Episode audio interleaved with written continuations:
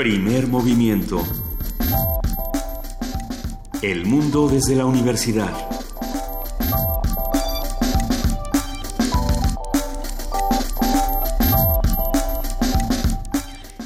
7 de la mañana, 5 minutos, ya estamos aquí en primer movimiento. Yo soy Juana Inés de ESA, está conmigo Luisa Iglesias. Buenos días, Luisa Iglesias. Buenos días, Juana Inés de ESA. Muy buen día a todos los que hacen comunidad con nosotros el día de hoy, 24 de enero a las 7 de la mañana con 5 minutos.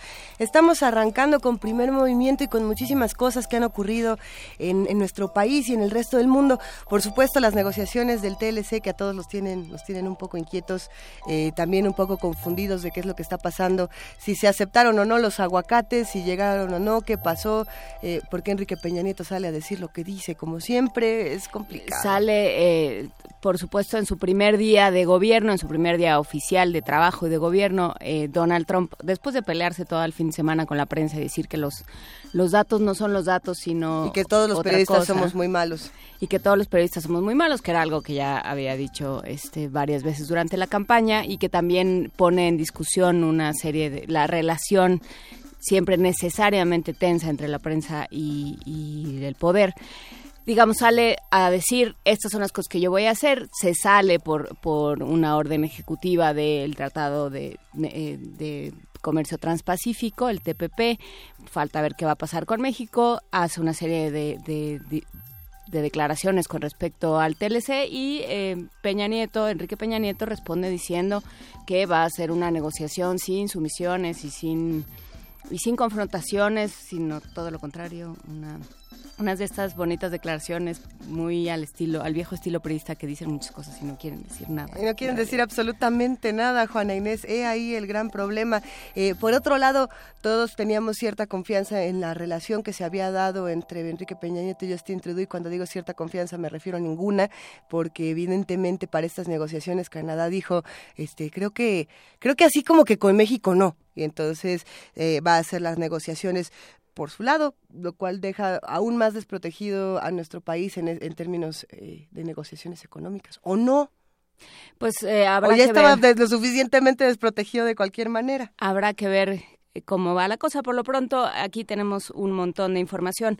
Empezaremos el día platicando sobre los masones en nuestro martes de mitos, qué son, qué se sabe de ellos, qué se dice. Lo platicaremos con María Eugenia Vázquez Semadeni. Ella es doctora en historia por el Colegio de Michoacán y especialista en historia de la masonería en México. Un tema que no ha sido muy trabajado en la historiografía mexicana, así que será interesante conocerlo desde este lado, ¿no? ¿Cuáles son los mitos del país? Desde el lado de la desmitificación, porque, bueno, como decir cosas de los masones, todo el mundo dice cosas de los masones. Sí, en efecto. En la participación del Programa Universitario de Estudios de la Diversidad Cultural y la Interculturalidad, Juan Mario Pérez, secretario técnico, habla sobre el terrible asesinato del líder Raramuri Isidro Valdenegro.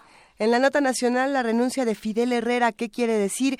Esto nos lo va a contar la doctora Marta Singer, profesora de la Facultad de Ciencias Políticas y Sociales de la UNAM. En nuestra nota del día, avances en la relación Israel-Palestina, lo platicaremos con el doctor Moisés Garduño, el es profesor de la Facultad de Ciencias Políticas y Sociales de la UNAM, especialista en estudios árabes e islámicos contemporáneos. Y el día de hoy, la poesía necesaria le toca a Juana Inés de esa. ¿Ya tienes poema, Juana Inés? Sí, nos mandaron eh, por correo una propuesta de un poema de Villaurrutia.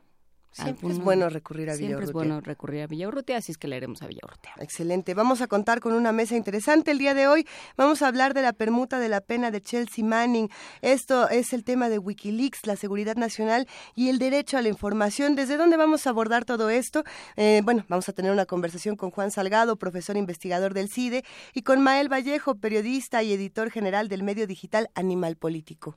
Sí, en el tema de qué tanto es válido eh, proteger la información aduciendo seguridad nacional y qué tanto, hasta dónde llegan las fronteras de la libertad de información. Lo platicaremos con un analista de seguridad y con un periodista, a ver qué, qué tiene cada uno que opinar. Va a estar bueno, va a estar bueno, así como el cierre de este programa en el que como cada semana invitamos a Mireya Imas, directora del Programa Universitario de Estrategias para la Sustentabilidad, quien nos va a hablar el día de hoy sobre la rebelión universal de las mujeres y la sustentabilidad. Yo me imagino que tendrá que ver con, con esta marcha, la, la la marcha del fin de semana que se dio en Estados Unidos y en el resto del mundo, pero vamos a discutirlo y vamos viendo de qué se tratan todos estos temas. Si quieren hacer comunidad con nosotros, súmense, estamos en arroba P Movimiento, en diagonal primer movimiento UNAMI en el teléfono 55 36 43 39. Arranquemos esta mañana con una nota. Expertos de la UNAM coinciden en la necesidad de negociar el tema migratorio con el nuevo gobierno de Estados Unidos. Nuestro compañero Antonio Quijano nos tiene los detalles. These are people that nobody knows who they are. We better be careful. They're troublemakers. They're no good. We've got to take our country back. El gobierno mexicano debe establecer una estrategia de negociación con el presidente de Estados Unidos, Donald Trump, para concretar beneficios para los connacionales en dicho país. Así coincidieron expertos en la materia durante el seminario El sistema migratorio regional de cara a la administración de Trump. En el Salón Alfonso Reyes del Colegio de México indicaron que México se verá forzado a negociar el tema migratorio junto con el de energía y comercio. Habla Agustín Escobar, director general del Centro de Investigaciones y Estudios Superiores en Antropología Social. En este momento la perspectiva es de menos empleo en México por todo lo que se está haciendo con las plantas automotrices, pero también de menos empleo en Estados Unidos. Entonces, a menos que logremos poner en la mesa las fortalezas de otro tipo con las que podemos hablar y conseguir un resultado distinto, el tamaño de la amenaza sí es muy serio y vale la pena que esta sea una reflexión y una decisión estratégica del gobierno mexicano cuya magnitud probablemente no no tenga precedentes en los últimos 20 años. Es decir, a partir del TLC creo que no, no, habrá habido una negociación de esta magnitud y de esta importancia y con estas consecuencias que la que puede plantearse en este momento con mucho cuidado.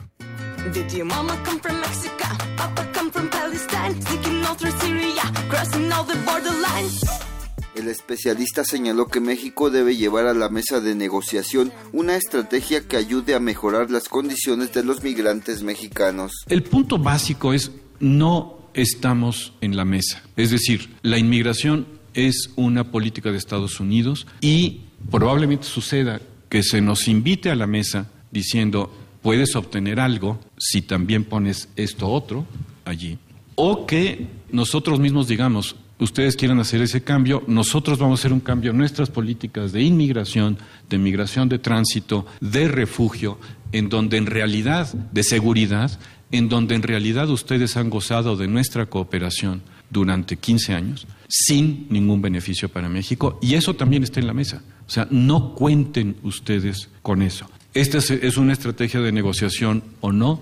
No lo sabemos, pero ciertamente si esperamos que haya algo de los cambios en migración que pueda beneficiarnos, necesitamos de alguna manera incidir en esas decisiones. Para Philip Martin, director del programa comparativo sobre migración e integración de la Universidad de California, en la próxima reunión del 31 de enero, los temas de energía, comercio y migración estarán vinculados. Dijo que la cuestión es saber cómo en ese contexto México conservará los beneficios por el Tratado de Libre Comercio con América del Norte. Típicamente para el gobierno mexicano, esto tiene muchos problemas internos, pero el señor Trump se ha puesto en una posición en los Estados Unidos, creo yo, bajo la cual va a tener que hacer algo, por lo menos simbólico. Recuerden que la política de migración con frecuencia es más simbólica y hay que hacer algo respecto a la frontera y tendrá que hacer algo respecto a deportar criminales. Ahora, que esto sea algo más que simbólico, no lo sé, pero ha repetido con frecuencia que la ley de deportación estará ahí, pero él es un negociador, es una persona que llega a acuerdos y dice que lo que se haga debe ser público y real y en cierto sentido, por eso si yo aconsejara al gobierno mexicano, tendría cuidado de rechazar las cosas de primera mano. También señaló que en 10 años el tránsito migratorio en la frontera entre ambos países ha disminuido hasta en un 80% y que durante ese periodo fueron deportadas 2 millones y medio de personas. Para Radio UNAM, Antonio Quijano. Trump We'll make America great again. Primer movimiento. Clásicamente... Incluyente. Siete de la mañana con 14 minutos y aprovechando que es cumpleaños de Paco Ángeles, nuestro productor. Se solicita al niño Paco Ángeles que pase a la cabina de Radio UNAM. No es cierto, Paco. Se quedó así. No, porque está no sosteniendo, quiero. está sosteniendo el pizarrón y entonces no puede pasar a la cabina. Para, para todos los que cumplen años, niños, no niños, productores o no productores de Radio UNAM, Y para todos los que quieran gritar, ¡un gato arrabalero! un gato arrabalero. Porque hay que, hay que decir algo. No solamente es cumpleaños de Paco Ángeles, eh, productor de, de Radio UNAM de Primer Movimiento, también fue cumpleaños de Frida Saldívar, también es cumpleaños de Maripaz Jenner, quien es eh, la que se encarga de que todo, aquí todo. en producción funcione, así como también es cumpleaños de Dulce Wet, la jefa de discoteca de Radio UNAM. O sea que esta estación está de cumpleaños y vamos a celebrarlos, Juana Inés. Vamos a celebrarlos con Tintán, como debe de ser, con Tintán cantando a Thomas O'Malley de la película eh, de Disney Los Aristogatos, que me parece de los títulos menos afortunados del mundo. ¿Cómo se llama de otra manera? No tengo la menor idea. Los gatos aristócratas. No, tampoco me gusta. Los gatos. Vamos Ajá. a escuchar de, de los gatos a Tomás O'Malley. Podría yo comerme un rico trozo de jamón, una trucha grande y un salmón, pues yo soy descendiente de los del buen diente. Tomás O'Malley, O'Malley del arrabal, me gusta disfrutar de mi libertad. Es caminar, por el campo andar. Mas en la ciudad también la vida se gozar. Oh.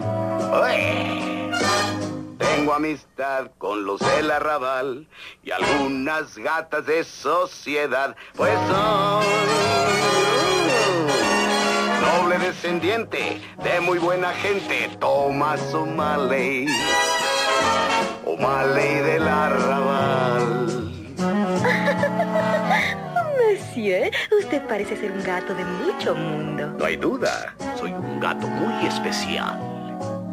Soy rey del camino, duque del boulevard. Soy príncipe y señor del campo y la ciudad. Conozco muchas tierras, puedo guiarte desde hoy a Roma o París, o hasta Hong Kong, o a Río. Para serviros estoy. ¡Ey, mira! ¡Un gato arrabalero! Shh, ¡Escucha! En la alta sociedad soy muy popular porque sé tomar el té y mi meñique arquear. Siempre viajo sin dirección, cualquier rumbo igual me da. Atado no estoy a ningún amor, cuando yo me voy no hay lágrimas por mí. Pues soy descendiente de muy buena gente, Tomás O'Malley, O'Malley del arrabal. Así soy yo, a mucha honra preciosa, yeah. Primer movimiento. Clásicamente... Diverso. Martes de mitos.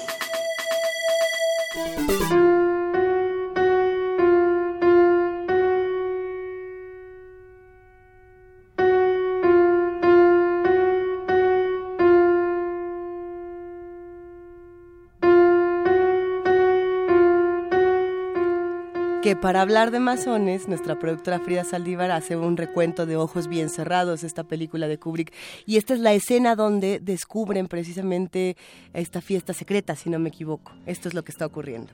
Los masones son miembros de una sociedad reservada, la cual, si bien no es secreta en estricto sentido, se caracteriza porque sus miembros mantienen cierto hermetismo con respecto a su pertenencia. Es decir, cada miembro es libre de aceptar públicamente si pertenece o no a una logia, pero no puede decir si otros también son masones. La masonería apoya y sigue la creencia en el gran arquitecto del universo, un concepto amplio de la, la, divinidad que abarca todas las concepciones de Dios. Sus ideales se relacionan con la libertad, la fraternidad y la igualdad y a lo largo de la historia han influido en múltiples avances sociales. Habría que preguntarnos si la masonería es o no una religión, hasta donde yo tengo entendido no lo es, o sí lo es. Lo vamos a preguntar. Los masones se reúnen en logias y con respecto a la admisión, los integrantes o hermanos nuevos llegan por invitación expresa y deben seguir un proceso de selección muy preciso, que varía según la logia, pero por lo general requiere múltiples entrevistas y la votación de los miembros para su aceptación. Existen muchos mitos en torno al tema de la masonería. Por ejemplo, se les asocia con eventos negativos y aparecen en diversas teorías de la conspiración. Pero ¿quiénes son los masones y qué implica y particularmente cómo, cómo se relacionan con la historia de nuestro país? Para esto hablaremos con María Eugenia Vázquez Semadeni, se lo agradecemos muchísimo. Ella es doctora en Historia por el Colegio de Michoacán, profesora visitante de la Universidad de California en Los Ángeles, UCLA, y especialista en Historia de la Masonería en México. Buenos días, María Eugenia, muchas gracias por estar con nosotros. Buenos días a ustedes, muchas gracias por la invitación y muchos y muy buenos días al auditorio. Muchas gracias. A ver, cuéntanos, ¿qué, es, eh, ¿qué se dice y qué es sobre la masonería y por qué te dedicas tú a este tema? Mira, ¿qué es la masonería? Eh, ya lo mencionaron ustedes muy bien, es principalmente una sociedad iniciática, es una fraternidad principalmente masculina, aunque en algunos países existe también masonería femenina y masonería mixta. Sí. Poseen rituales y formas secretas de comunicación y conocimientos que son los que se consideran secretos que se transmiten únicamente a los iniciados. Eh, lo más importante que puedo decir en este sentido también es que el Reino Uni surgió en el Reino Unido entre los siglos XVII y XVIII, pero en la actualidad existe prácticamente en todo el mundo, incluyendo Asia, África, etcétera. ¿Qué, ¿Qué se dice? ¿Por qué se habla tan mal de la masonería? porque surgió en pleno momento de la Ilustración, surgió como parte del culto a la razón del siglo XVIII y porque promovía ideas que en aquel momento eran sumamente peligrosas, por ejemplo, la tolerancia religiosa, o prácticas de corte republicano como las elecciones, o como que los miembros se hicieran, escribieran para ellos sus propias constituciones.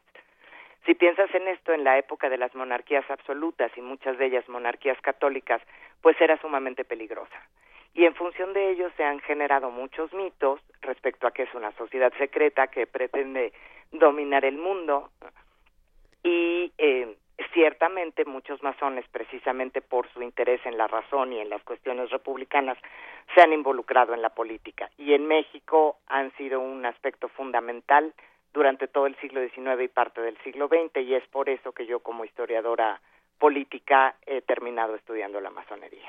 Pensando en, en, lo que ocurre en la relación de la masonería con nuestro país, eh, yo me quedo pensando, y no sé qué tan acertado sea María Eugenia, la relación que pueda tener con, con el grupo de los jesuitas, eh, presente por la temporalidad, o, o, no hay ninguna relación en, en términos religiosos, ideológicos o de tiempo nada más. De hecho, al contrario, de hecho, a los masones se les ha acusado de haber sido la causa de la persecución de los jesuitas Ajá. y de haber sido la causa de su expulsión, lo cual, eh, pues en realidad no es cierto. Existen muchas obras, en especial del profesor José Antonio Ferrer Benimeli, que es el gran historiador de la masonería española, demostrando que en realidad eh, no hay ningún tipo de persecución masónica hacia los jesuitas, hay una serie de coincidencias de corte ideológico, sobre todo los jesuitas son quienes tienden más dentro de la Iglesia Católica al uso de la razón, pero no existe ningún vínculo directo entre ellos y ya con el tiempo cuando se desarrollaron, sobre todo en nuestro país, las confrontaciones entre los masones y la Iglesia Católica, principalmente en la segunda mitad del siglo XIX, durante la República Liberal, ahí sí que los masones acusan a los jesuitas de intentar controlar las conciencias de la sociedad mexicana. Quizá, quizá podríamos eh, volver un, paso atrás antes de llegar a este, a este preciso momento y preguntarnos qué tanto ha sido estudiado este, este momento preciso en la historia de nuestro país y la relación con los masones, María Eugenia, eh, pensando precisamente en, en, los principios de 1800, desde 1900, 1810 quizás hasta 1840 más o menos. Mira, ha sido poco estudiado. En realidad tengo que decir que somos prácticamente un par de investigadores, el doctor Carlos Francisco Martínez Moreno y tu servidora, los que más nos hemos concentrado en este periodo. Em, yo encontré, curiosamente no en México, sino en la Gran Logia de Luisiana, documentos para las que parecen ser las primeras tres logias establecidas en lo que actualmente es territorio mexicano, en Veracruz, Campeche y Mérida, y se fundaron entre 1816 y 1820. Y a partir de ahí, eh, a partir de 1825, después de la caída del imperio de Iturbide, cuando se establece la primera República Federal, la Constitución no contemplaba la existencia de partidos políticos pero evidentemente la división política estaba ahí y era muy fuerte. Entonces, eh, los políticos mexicanos buscan formas de organizarse y encuentran que la masonería, por su secreto, por su estructura jerárquica y por su distribución en el territorio nacional, funcionaba muy bien como lo que el profesor Marco Antonio Flores Zavala ha llamado centros de acción política. A ver, entonces la masonería toma el, el, el, papel de otra opción política, de una opción política más liberal, inspirada en, en los ideales de la ilustración. Fíjate que no necesariamente. En México lo que sucede es que se forman dos grandes especies de partidos políticos, uno más liberal en cierto sentido, aunque por ejemplo proteccionista en términos económicos, eh, que son los yorquinos, es el rito de York, y los escoceses son un poco más monárquicos, son miembros de la élite y aunque sí son liberales en el sentido de que buscaban una monarquía constitucional, pues no tanto en comparación con los yorquinos que pretendían eh, sostener el gobierno republicano. A ver, tenemos ya algunas preguntas aquí en redes sociales y otras que nos van eh, llegando a nosotras a la mente, doctora. Pero, por ejemplo, eh, cuando hablamos de, masones, eh, de inmediato llegan a, nuestra cabeza los nombres de las logias, ¿no? Por ejemplo, y se habla mucho de la Gran Logia de Londres. ¿qué, qué, qué significa esta Gran Logia para la historia de la masonería? Es fundamental. La Gran Logia de Londres se funda precisamente este año, está cumpliendo su 300 aniversario. Eh, y es lo que se ha considerado históricamente el origen de la masonería. Había unas cuantas logias, la masonería proviene de los gremios de constructores medievales. Poco a poco, durante el siglo XVII, estos gremios empezaron a perder su importancia económica y empezaron a aceptar personas que ya no se dedicaban al arte de la construcción y que eran principalmente científicos, médicos, intelectuales y con estos grupos se van formando unas cuantas logias que en 1717 se unen y forman la Gran Logia de Londres, que es, digamos, el nacimiento de la masonería actual. ¿Y qué papel juega eh, la, parte secreta? Porque eh, yo creo que buena parte de de esta eh, aura de, de, misterio, de esto que se les, se les puede achacar a los masones cualquier cosa, porque total, como nadie sabe nada, pues puede uno decir lo que sea, ¿no? Exacto. Entonces, ¿qué, qué parte juega el secreto? Más allá de, de pensar en... Eh, en organizaciones políticas, en organizaciones eh, con ideologías que se, que se separan o que funcionan de manera paralela a la, a la ideología religiosa. O sea, ¿cómo, cómo, ¿cómo explicar esta fascinación por el secreto? Pues mira, el secreto en sus orígenes tenía un sentido muy claro y es que, como te decía al principio, prácticamente eran una herejía, estaban en, al, al promover la tolerancia religiosa y las discusiones y el uso de la razón, estaban muy susceptibles a ser perseguidos. Y por lo tanto, bueno, pues desde luego el secreto era una manera de protegerse. Por otro lado, en teoría se supone que ellos preservan una serie de conocimientos ancestrales, ¿no? Que vienen desde Egipto, Persia, Grecia, y eh, se supone que ese conocimiento solo se lo transmiten de manera secreta al interior de las logias a los iniciados. Pero en realidad, si tú platicas con un masón y en algún momento ya termina confiando en ti, te terminas dando cuenta de que lo que es verdaderamente secreto es lo que es interno lo que el masón aprende de sí mismo, del universo, de la humanidad, pero es absolutamente personal. Entonces es secreto en el sentido de que no se le puede transmitir a nadie porque solo lo puedes vivir, solo lo aprendes experimentándolo. Mm, A ver, aquí nos... eso nos- suena de- francamente esotérico. Está, pero está Sí, interesantísimo. Es una especie de conocimiento esotérico, absolutamente tienes todas las razones, es el término adecuado, pero también es absolutamente individual. He ahí. María Eugenia, nos están preguntando algo que seguramente ya sabes que te vamos a preguntar esta mañana y nos lo hacen distintos radioescuchas que hacen comunidad con nosotros. Por ahí nos dicen que, que si Benito Juárez era masón, que si Hidalgo también por aquí sale, Romero de Terreros, Vicente Guerrero, muchos nombres en la historia de nuestro país. Eh, ¿Pertenecieron a logias masónicas o no? Benito Juárez sí, definitivamente. Se dice que se inició en 1847 cuando fue diputado al Congreso Nacional. Eh, no es absolutamente seguro, pero definitivamente sí fue masón y fue miembro del Rito Nacional Mexicano. Vicente Guerrero también lo fue, fue gran maestro de la Gran Logia Nacional Mexicana de los Yorquinos. Eh, Hidalgo, eso es muy interesante. Hay un gran mito respecto a Hidalgo. Porque el gran historiador de la masonería mexicana del siglo XIX, José María Mateos, dijo que Hidalgo había venido a la Ciudad de México a iniciarse en algún momento, en mil- alrededor de 1806. No hay absolutamente ninguna prueba para ello y en realidad más bien parece todo lo contrario, porque Hidalgo de lo que estaba en contra era del gobierno francés en España. Y el gobierno francés, que estaba auspiciado por Napoleón y el rey español era el hermano de Napoleón, eran masones. Así que difícilmente creo que Hidalgo haya podido ser masón. ¿Y qué pasa con las mujeres? ¿Cabían en este en estas sociedades? ¿Caben hoy? No tengo Mira, ni idea, la verdad. Es muy complejo. Eh, en su momento, cuando la masonería llegó a Francia, la masonería refleja la sociedad en la cual se inserta. Eso es importantísimo. Entonces, en Inglaterra era estrictamente masculina. Pero en cuanto llegó a Francia, tú sabes que en los salones franceses, en la sociedad intelectual francesa, había muchísimas mujeres. Entonces, a la masonería francesa se incorporaron mujeres. Eh, con el tiempo ha ido habiendo distintos movimientos. Hay eh, la ortodoxia masónica no acepta a las mujeres. eh, mucho en ese sentido proviene de la Gran Logia de Londres, precisamente. Pero en muchos países las organizaciones masónicas nacionales han o bien aceptado mujeres, o bien creado masonería femenina, o bien masonería mixta, y existe también lo que se llama masonería de adopción que son mujeres que trabajan en ciertos rituales de tipo masónico, pero no tienen todos los accesos, todos los conocimientos y no participan en todas las eh, ceremonias de los masones. ¿Y, eh, y, y cómo, digamos, cómo pasa esta, este rito? ¿Cómo influye en la historia de México? ¿Cuál es el hilo que tú has encontrado, eh, María Eugenia Vázquez? ¿Aporta o no a la construcción del Estado mexicano?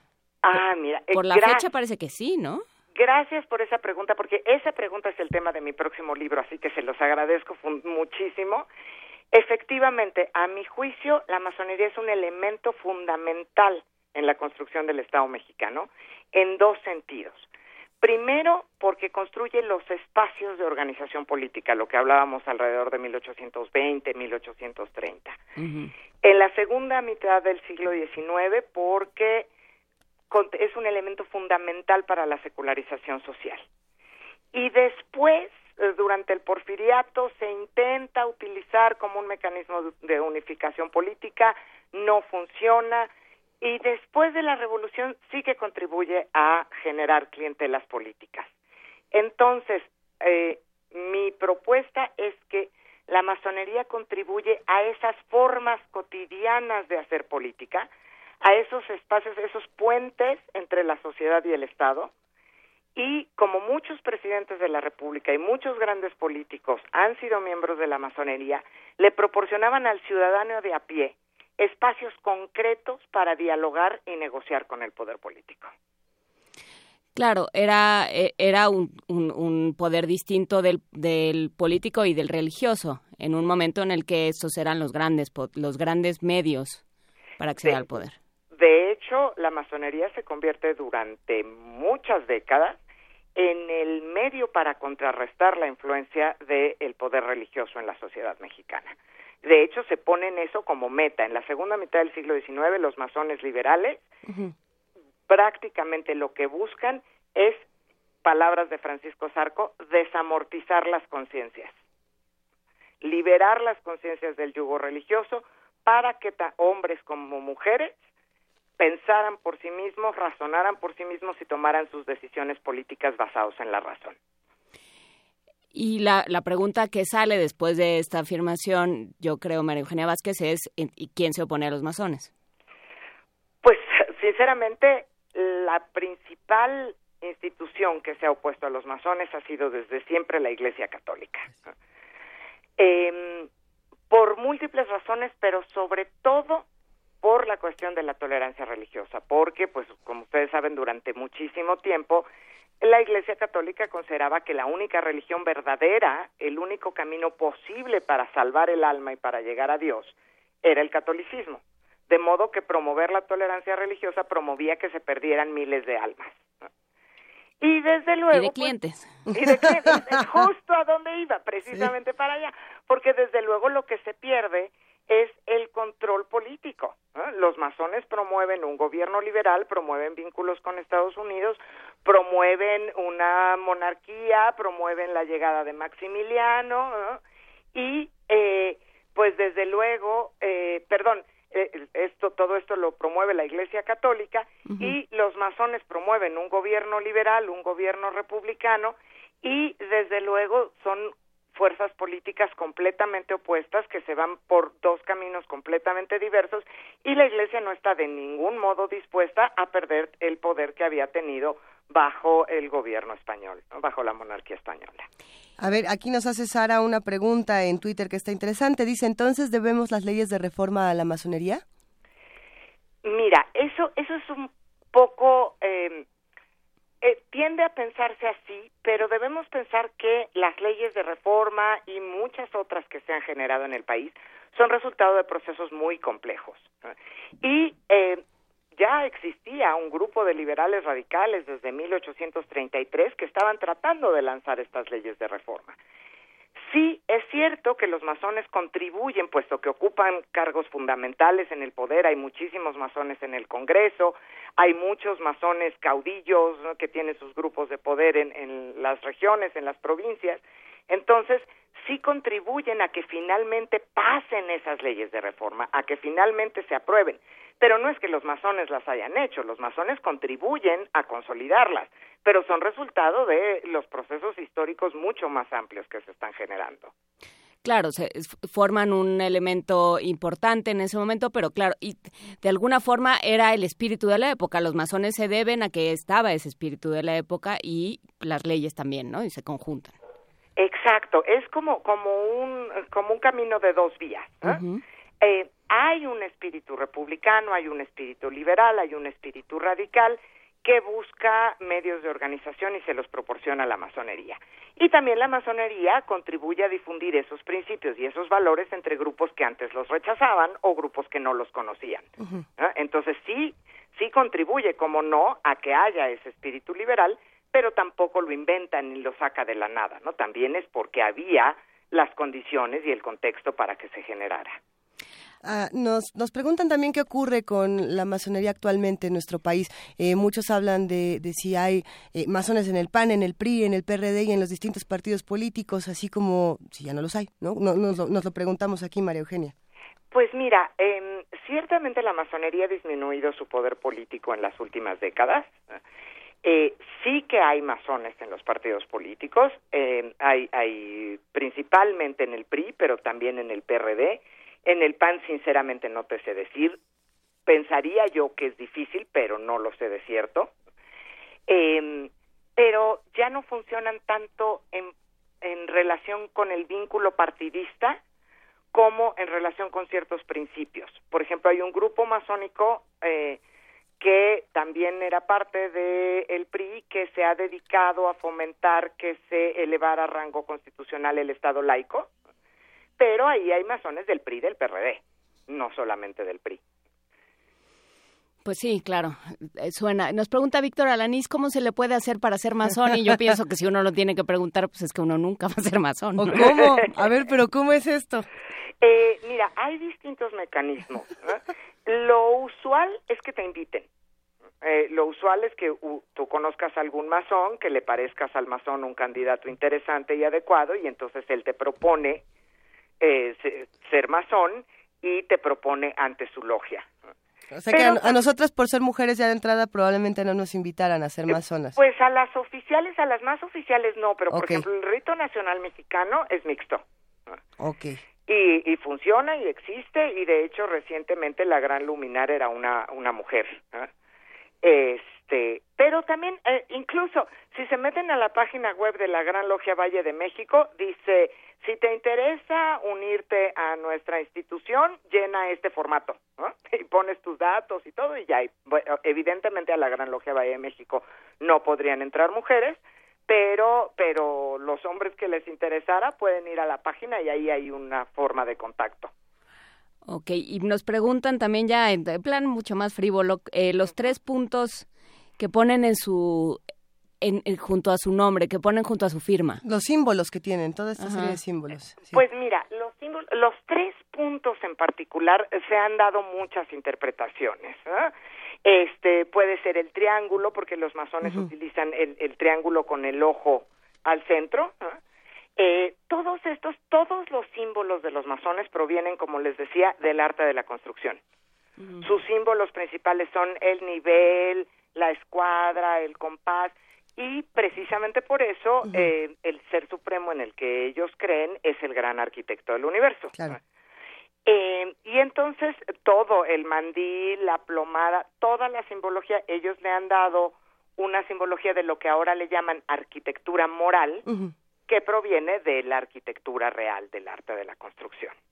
¿Quiénes, quiénes se han robado estos símbolos o el uso, buen uso o mal uso de estos símbolos a lo largo de la historia? Y lo digo porque, por ejemplo, actualmente tenemos tanta información, María Eugenia, eh, tenemos eh, eh, en Internet tantas, tantas entradas, tanta, digamos, eh, el, el vértigo de, de las cosas, que de pronto decimos, ah, bueno, el triángulo, no, es que esos son los Illuminati, no, es que esos son los no sé cuál, y de pronto las cosas se empiezan a, a descontrolar. Eh, eh, Absolutamente. ¿Qué pasa con eso? Tienes toda la razón. Mira, em, los símbolos, como te digo, provienen del arte de la construcción. Entonces, si tú vas a una catedral del siglo XIII y te encuentras un ojo con un triángulo, no quiere decir que la hayan hecho los masones. Sí. O sea, claro, sí, los masones, pero los masones albañiles, ¿eh? los masones constructores, los masones arquitectos. Ajá. Con el tiempo, lo que es muy interesante no son solo los símbolos, sino la estructura y el secreto. La estructura de una sociedad secreta es muy útil para finalidades políticas, para conspiraciones, para revoluciones, para eh, planes perversos, si tú quieres. ¿no? Entonces, lo que se han robado más es la estructura que no es solamente de la masonería, incluso Sí. si eh, hay, hay, hay estudios sobre las semejanzas entre las sociedades patrióticas y las sociedades literarias y la masonería. ¿no? Esa, esa estructura se ha vuelto muy útil y es la que han usado los Illuminati y muchos otros grupos que se han dedicado a cuestiones estrictamente políticas y que se han fundado con planes políticos. Incluso la Sociedad de Caballeros Racionales, que es sonadísima en la historia latinoamericana, ¿Y dónde se forma uno para la sociedad de caballeros racionales? Exacto. la Sociedad de Caballeros Racionales copió completamente la estructura masónica porque uno de sus fundadores era masón, pero se formó en Cádiz, en Buenos Aires, en Filadelfia, en Londres, para promover la independencia de los países hispanoamericanos. ¿No? Entonces, sí, hay un montón de grupos que han tomado símbolos, estructuras, prácticas, palabras, rituales de los masones para otros fines, ¿no? y sobre todo específicamente para fines políticos. Eh, Estamos disfrutando muchísimo esta conversación, tanto los que nos escuchan como nosotras aquí en cabina, María Eugenia. Y hay muchísimas preguntas y muchos comentarios. Uno de ellos me, me encanta, es de Iván Farías, a quien le mandamos un gran abrazo. Y dice, los masones son esas sociedades secretas que todo mundo conoce. Yo me- pregunto, ¿qué le pasa a una sociedad secreta que todo mundo conoce? ¿Se diluye con el tiempo o muta a otra cosa? Pues sinceramente yo creo que muta a otra cosa. Y una cosa, eh, ustedes lo dijeron al principio, no es una sociedad secreta, es una sociedad discreta, porque Eso. en teoría se supone que una sociedad secreta nadie debe saber que existe, ¿no? Y y todo el mundo, todos sabemos que existen los masones, las logias tienen sus símbolos, tienen su escuadra y su compás y su nombre en las puertas de sus edificios. ¿no? Entonces, lo que es discreto es lo que yo les decía, es el conocimiento que bien llamaste esotérico. Los rituales, las palabras de pase, incluso los rituales ni tanto. Si tú buscas en Internet puedes ver rituales de la Gran Logia de Londres, precisamente. ¿no? Pero las palabras de pase, lo- eh, los tocamientos, sus formas de reconocimiento y sobre todo su conocimiento interno, eso sí es secreto, eso no se ha diluido, eso sí que no se ha perdido. O sea, tú puedes encontrar las liturgias, puedes encontrar liturgia del aprendiz masón en una librería. Pero eso no quiere decir que tú vas a saber realmente lo que significa esa liturgia y lo que vas a aprender con esa liturgia, a menos de que lo vivas. Y en eso es por lo que yo creo que no se ha diluido. Eso es por lo que yo creo que no ha perdido su importancia y no ha perdido su atractivo. Porque aunque todos sepamos que existen, solo vamos a saber lo que significa si lo vivimos. Y pregunta Jaspelázuli una, una cosa que no sé, no sé bien. A ver. ¿Cómo se financian los masones? Que no sé si se tengan que financiar, o sea, no sé si tengan, pues, si, si existen estos edificios de las logias, pero no sé. Sí, se financian de muchas maneras. Todos los masones pagan cuotas. Mm, pagas cuota para iniciarte, pagas cuota eh, cada vez que eh, asciendes de grado, eh, se consiguen fondos eh, de diferentes partes. Hay masones, eso sí que es cierto, hay masones que tienen muchísimo dinero, que lo aportan a las fundaciones, las fundaciones se dedican a colectar fondos y hacen unas obras filantrópicas maravillosas. Vamos, el Hospital Shriners para, para niños que está aquí por el Estadio Azteca, eh, los Shriners son un grupo que proviene de los masones. No son masones, eh, pero todos los Shriners son masones. Y de ahí, eh, vamos, de, de estos fondos que colectan con sus fundaciones, eh, financian obras filantrópicas maravillosas. Entonces, bueno, pues sí, si hay una relación, nos preguntan si hoy en día los, eh, los políticos y los grandes Illuminati del mundo, que ya, ya es hacer una mezcla entre todas las, entre todas las sociedades secretas y las películas de Indiana Jones que se le puedan uno ocurrir. Y los Ajá. videos de Eh, conspiración sí, de sí, internet. y sí. Si los grandes eh, gobernantes son masones. Eh, mira, eso varía mucho. ¿eh? Por ejemplo, en México se ha dicho mucho que todos los presidentes de la República tenían que ser masones. Y en realidad lo que pasaba era que si el presidente no era masón, los masones llegaban y le ofrecían honoríficamente el grado 33. ¿no?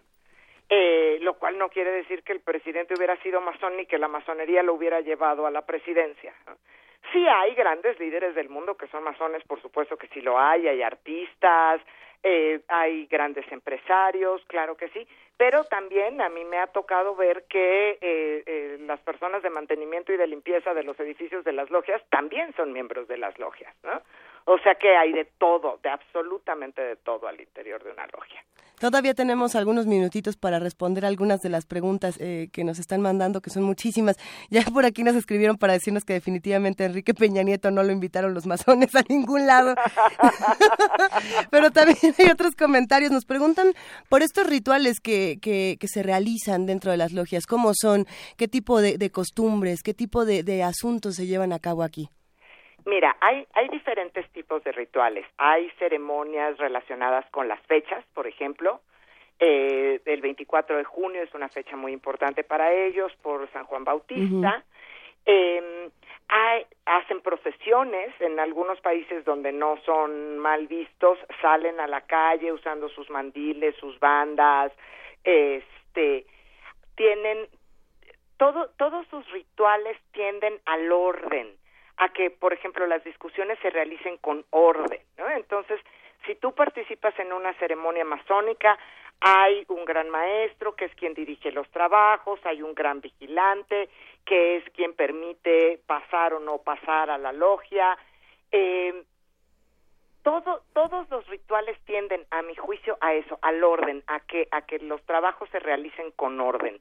Pero son muy bellos, la verdad es que son muy bellos e incluso, por ejemplo, eh, practican eh, ciertas cosas patrióticas muy bonitas. Recientemente me invitaron a una ceremonia de una logia en la que se realizaron honores a la bandera, se cantó el himno nacional y yo decía, bueno, La verdad es que en muchas otras ceremonias deberíamos hacer cosas de este tipo y un poco fomentar el patriotismo, ¿no? que es algo que sí ha sido muy característico de los masones en México, fomentar el patriotismo con rituales muy bonitos.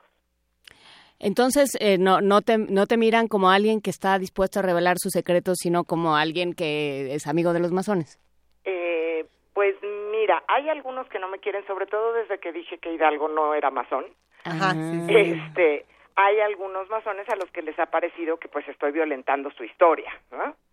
Eh, pero hay otros que, por el contrario, han sido increíblemente amables eh, reconociendo mi trabajo ¿no? Y me han permitido el acceso a sus archivos, me han permitido consultar sus documentos y sobre todo, te soy sincera, donde son más abiertos es, es en Estados Unidos. En Estados Unidos mm, me ven, como bien ustedes lo dijeron, como amiga de los masones y como alguien que ha contribuido justo a que la sociedad se eliminen tantos mitos que existen contra ellos. Claro, nos pregunta si evalúan al gobierno, ¿qué quiere decir masón? Es eh, albañil, ¿no? Exactamente, sí, albañil. Muy bien. Con esto vamos a ir cerrando esta conversación, María Eugenia, que ha sido eh, verdaderamente deliciosa. Eh, ¿qué, qué, con, qué nos, ¿Con qué reflexión final nos podemos quedar? Pues mira, yo pienso que una cosa fundamental que transmite la masonería son valores. Valores humanos, valores individuales, valores patrióticos, valores de respeto, valores de tolerancia. Creo que en esta época eso es algo que necesitamos desesperadamente. Y yo me quedaría con eso, me quedaría con que lejos de dejarnos llevar por prejuicios y por mitos, nos acerquemos a conocer acerca de las cosas, nos acerquemos a conocer a las personas y nos demos cuenta que una institución que promueve valores cívicos, valores personales, pues algún efecto positivo debe tener en una sociedad como la que vivimos hoy.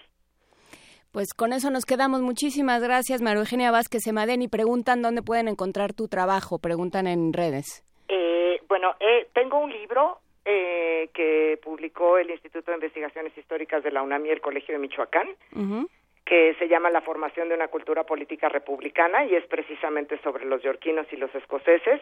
Y la mayoría de mis artículos están disponibles gratis en línea. O sea, si buscan mi nombre en cualquier buscador de Internet, la mayoría de mis artículos están disponibles. Perfecto. pues ¿Los vamos a compartir? ¿Los podemos compartir? Feliz, Oh. encantada. con ¿O es, o es muchísimo información discreta y secreta?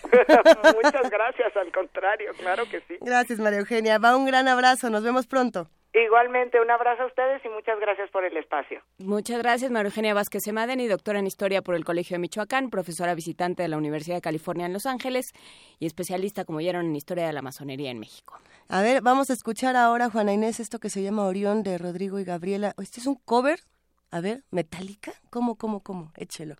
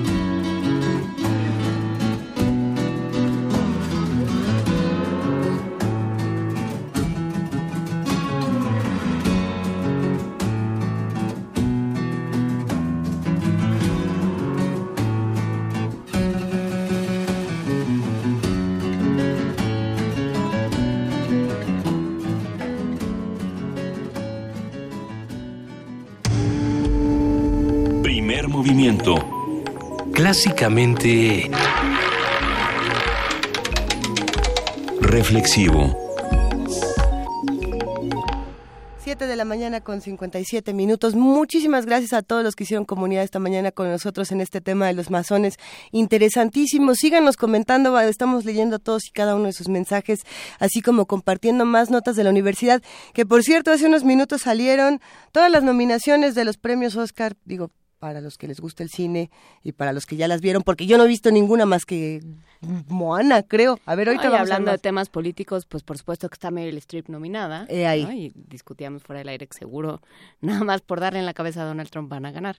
Pero bueno, vámonos a una nota, Luis. Vámonos a una nota y vamos a seguir hablando de todos estos temas. Hablemos en este momento de deslaves y no precisamente políticos o económicos. Un equipo de científicos de la UNAM desarrolló un método automatizado para detectar áreas susceptibles a desastres. Nuestra compañera Cristina Godínez tiene la información. Vamos a escucharla.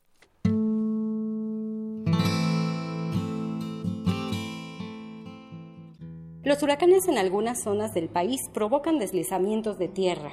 Para detectar las áreas susceptibles a sufrir desastres, un equipo de científicos del Instituto de Geografía de la UNAM y expertos internacionales desarrollaron un método automatizado.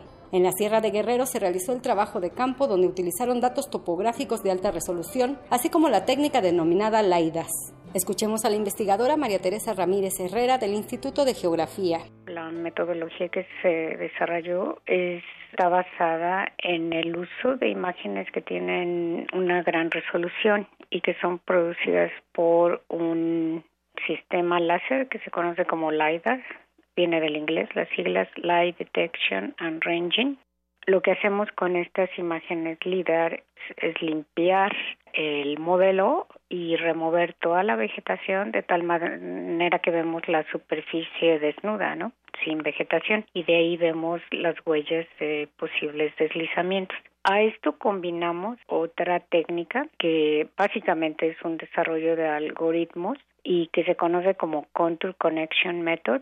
Este método lo que nos permite es hacer un inventario automáticamente de los deslizamientos que existen o que han ocurrido en la zona. La académica, también integrante del Laboratorio de Geofísica, dijo que la importancia de esta investigación es que permite prevenir muertes al planear desalojos en zonas de riesgo solo lo aplicamos a una zona, a la zona de las montañas de Guerrero, donde ocurrieron una serie de deslizamientos después del 2013, que pasó al paso de un huracán, el huracán Manuel. Lo que hizo fue detonar varios deslizamientos en la zona montañosa de Guerrero. Lo que hicimos fue probar el método ahí para ver si funcionaba y cómo funcionaba, y lo que vimos es que funciona pues funciona perfectamente. Quiero decir con esto que el grado de precisión es de 80 a 90%, ¿no? Que nos indica dónde se encuentran los deslizamientos. El objetivo era desarrollar esta metodología automatizada, entregarla a CONACYT e instituciones como INEGI porque ellos son la institución del gobierno que se encarga de hacer estos mapas de susceptibilidad y de peligro y que bueno ya les hicimos la metodología entonces ahora su trabajo es aplicarla. Entre los científicos que participaron en la investigación están Christoph Geitzik del Instituto de Geografía, Ben Leshinsky de la Universidad Estatal de Oregon y Netra Regmi de la Universidad de Arizona. Para Radio UNAM, Cristina Godínez.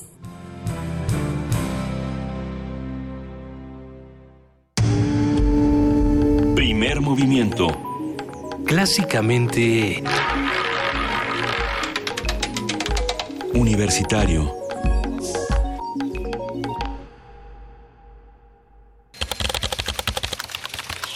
informativo. La UNAM. Mauricio Rosas Gómez, alumno de la Escuela Nacional Preparatoria Plantel 9, Pedro de Alba, de la UNAM, es el primer universitario en la historia de la Olimpiada Nacional de Física en obtener la medalla de oro. El universitario demostró sus conocimientos para hacer mediciones, analizar datos, elaborar tablas y gráficas e interpretar los resultados.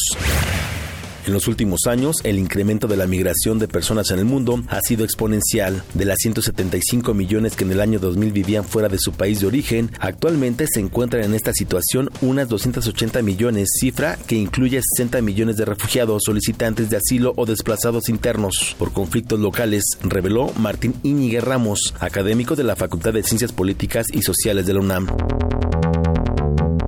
Nacional. De acuerdo con el Secretariado Ejecutivo del Sistema Nacional de Seguridad Pública, en 2016 aumentó 22% el homicidio doloso, al pasar de 17.034 en 2015 a 20.789 en 2016.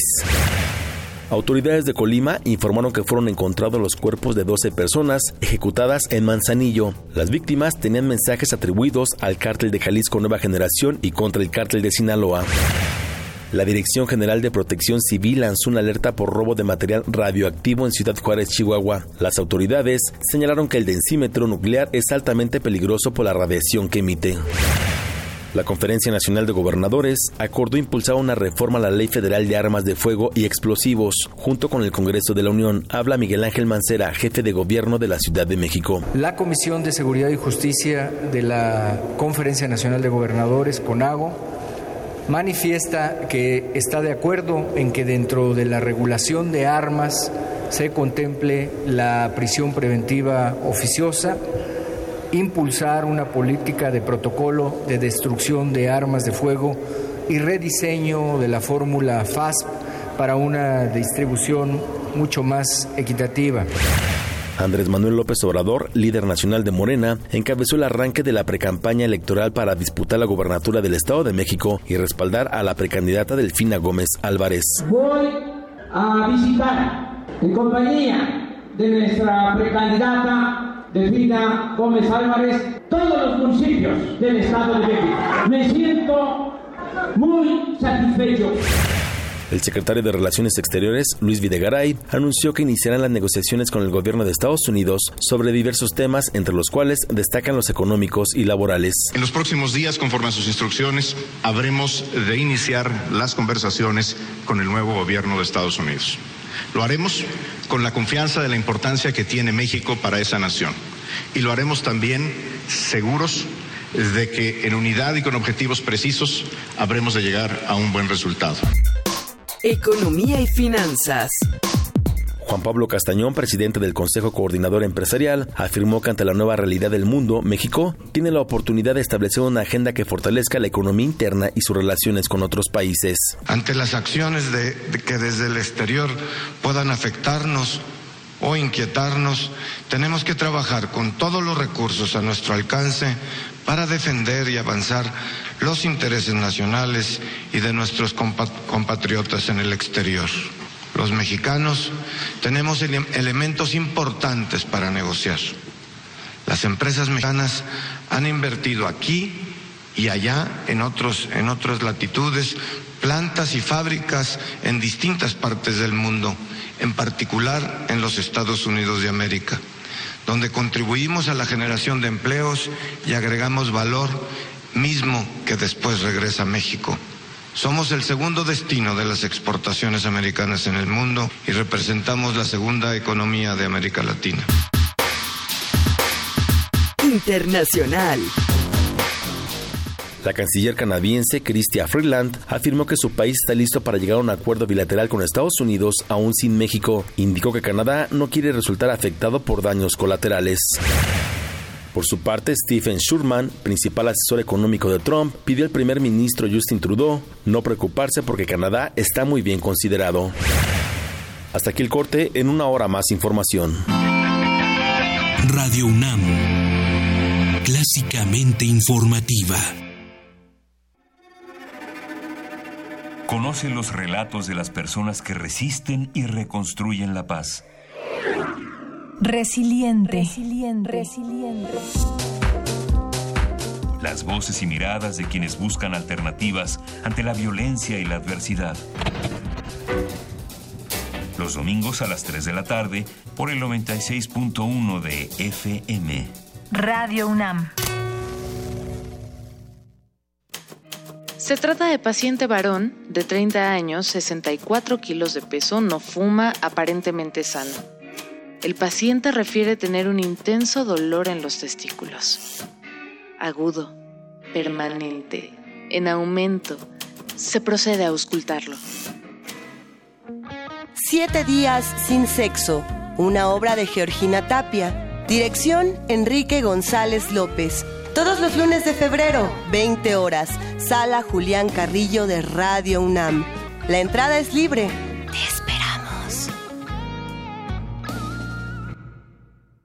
Habla Andrés Manuel López Obrador, presidente nacional de Morena. La fórmula está en acabar con la corrupción y con los privilegios en el gobierno. De esa manera vamos a ahorrar y nos va a alcanzar, entre otras cosas, para aumentar la pensión a los adultos mayores en el país al doble. También nos va a alcanzar para que todos los jóvenes, 2 millones 600 mil jóvenes, tengan garantizado el derecho al estudio y el derecho al trabajo. Son tiempos de esperanza. Morena, la esperanza de México.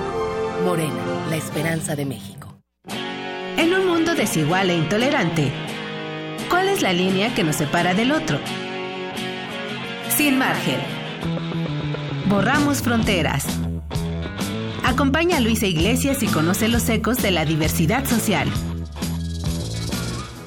Todos los jueves a las 12 del día por el 96.1 de FM. Radio UNAM. Náhuatl, Mixteco, Maya, Celtal, Tzotzil, Zapoteco, Otomí. Las lenguas originarias de México reunidas en un espacio de interculturalidad. Calme Cali. Calme Cali. Acompáñanos a conocer las diferentes culturas indígenas de nuestro país en voz de sus hablantes. Todos los jueves a las 10 de la mañana. Retransmisión domingo 15.30 horas. Por el 96.1 de FM. Radio UNAM.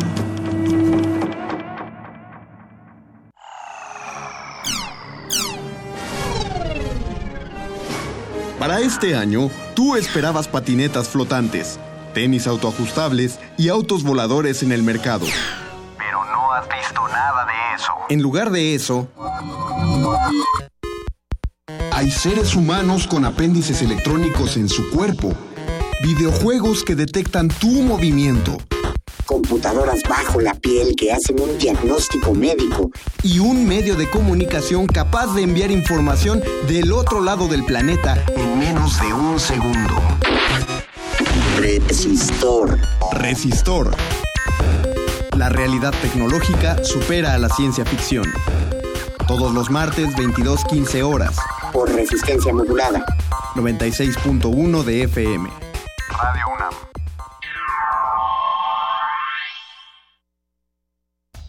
La obra del artista clásico del renacentismo alemán, Lucas Cranach, se puede apreciar en el Museo Nacional de San Carlos. La muestra está integrada por 10 tablas del siglo XVI creadas por el pintor, que establecen un diálogo con pinturas y grabados de otros autores contemporáneos procedentes de diversos museos. La exposición Lucas Cranach, Sagrada Emoción, se puede visitar en el Museo Nacional de San Carlos, en Avenida Puente de Alvarado número 50, Colonia Tabacalera, Ciudad de México. Ingredientes para hacer la pócima de la diversión. Ancas de rana intrépida. Ratones de laboratorio. Plumas de pollo creativo. Mm, medio litro de carcajadas. Y listo. Revolvemos todo y decimos... ¡Hocus Pocus! Hocus Pocus, la revista de los peques y no tan peques. Todos los sábados de las 10 a las 11 de la mañana por el 96.1 de FM. Diviértete aquí en Radio UNAM.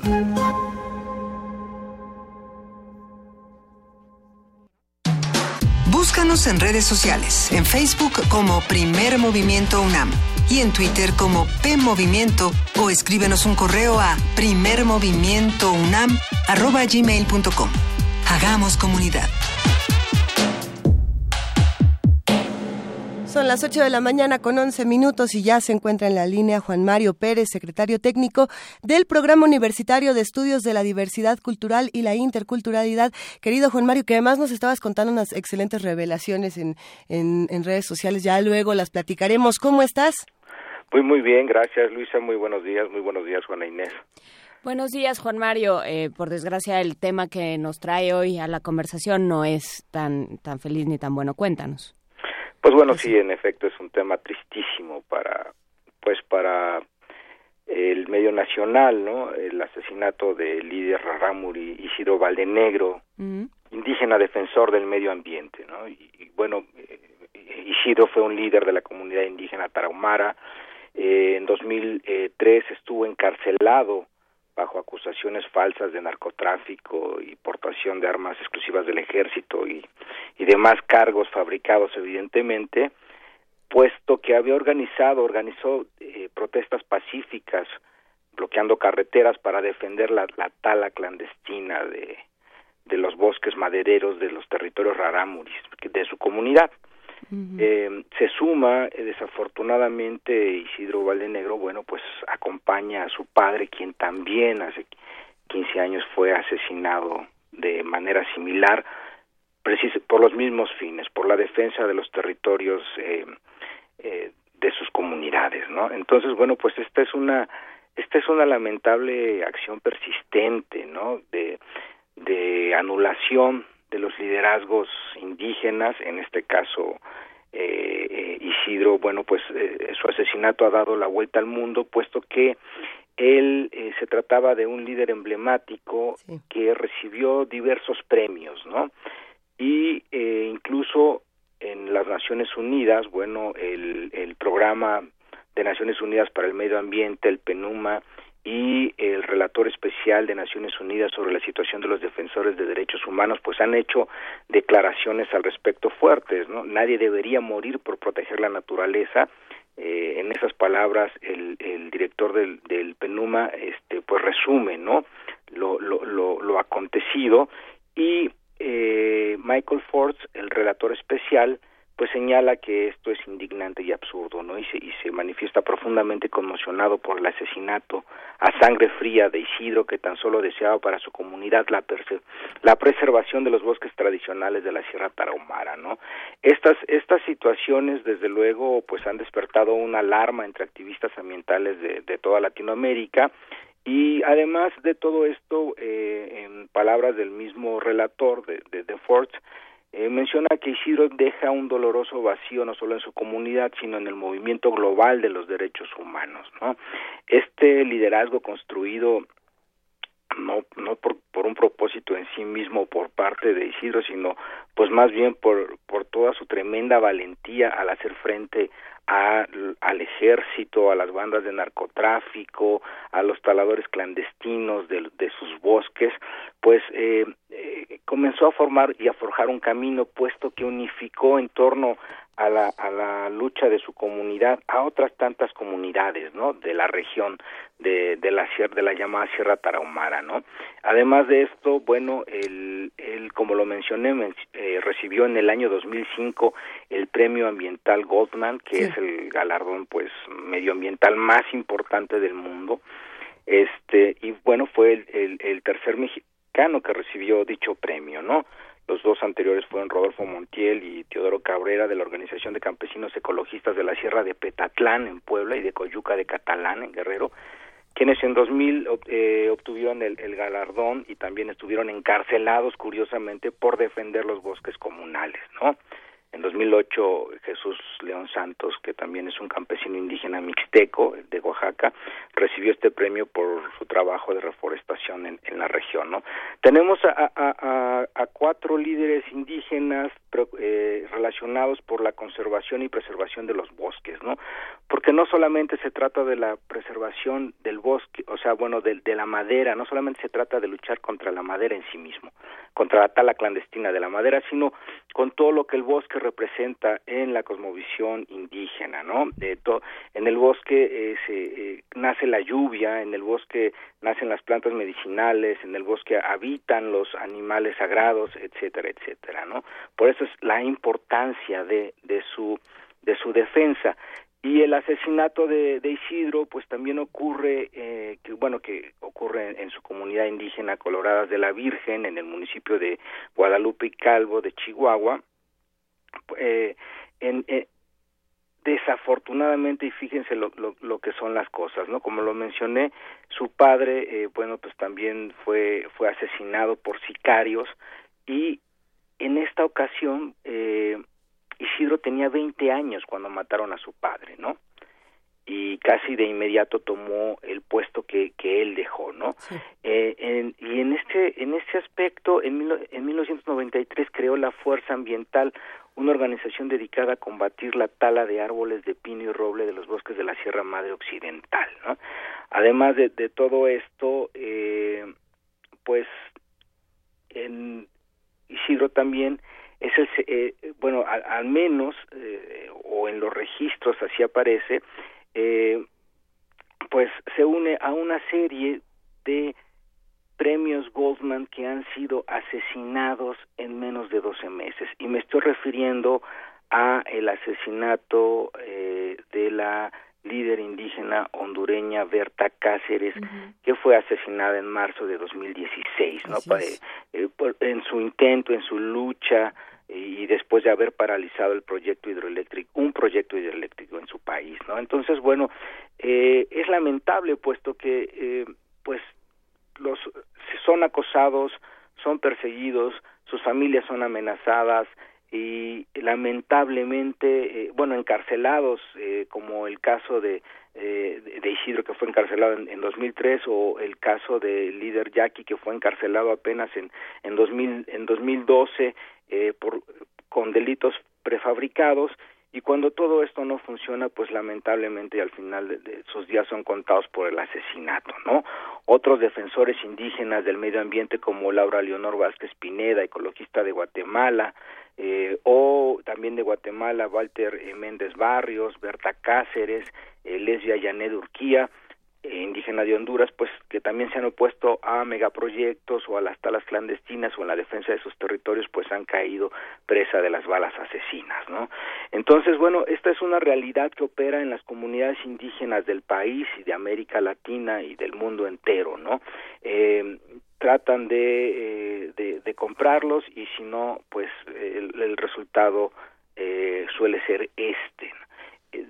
Si vemos el mapa de los megaproyectos que en este momento se están echando a andar o están ya francamente caminando en nuestro país, veremos que coincide plenamente con los territorios indígenas.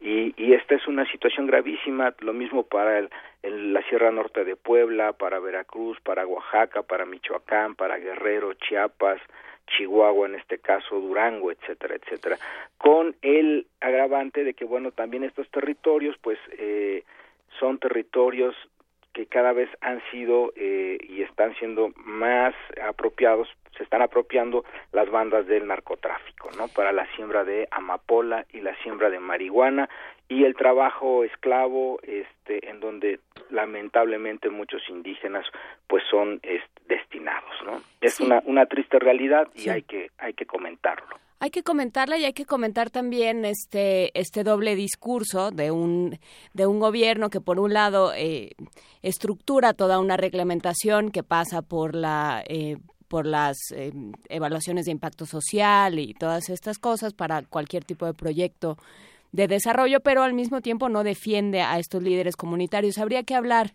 con más calma de estas de estas evaluaciones, que realmente qué tanto benefician o no a una comunidad y qué tanto el, el gobierno está haciendo su parte para defender los espacios de eh, pues de la depredación y del saqueo también eh, es, exacto Juan Inés este este doble discurso que nos abarca y que nos y que lamentablemente eh, es, es huequísimo, ¿no? Y ahora lo estamos viendo más ante ante este replanteamiento tan necesario que, que deberíamos de tener eh, de la política nacional, ¿no? La política pública, por ejemplo, hacia los hacia los pueblos indígenas, pues tu, tuvo un eh, el presupuesto fue prácticamente reducido en dos en dos terceras partes el presupuesto de la nación hacia hacia los pueblos indígenas, ¿no?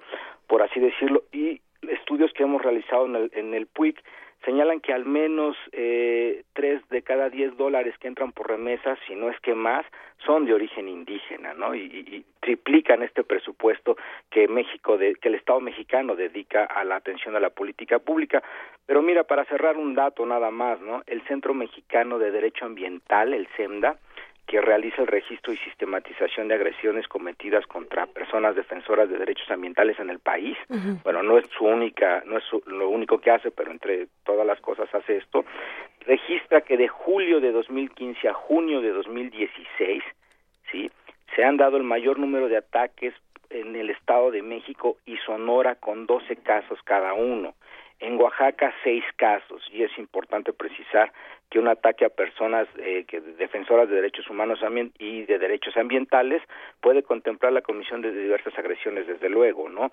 Y el caso es que son los megaproyectos y actividades donde más se, eh, eh, perdón, en donde están los megaproyectos es donde más se realizaron este tipo de agresiones, ¿no? Que son megaproyectos de tipo hidráulico, 17 con 17 agresiones y también eh, porque se incluyen pues los relacionados a la construcción de los acueductos en Sonora y seguidos de los megaproyectos mineros con 10 agresiones, ¿no? Sí. Y por último, 7 con los hidroeléctricos. Imagínate esta cantidad de agresiones tan solo en este lapso de tiempo, de julio de 2015 a junio de 2016.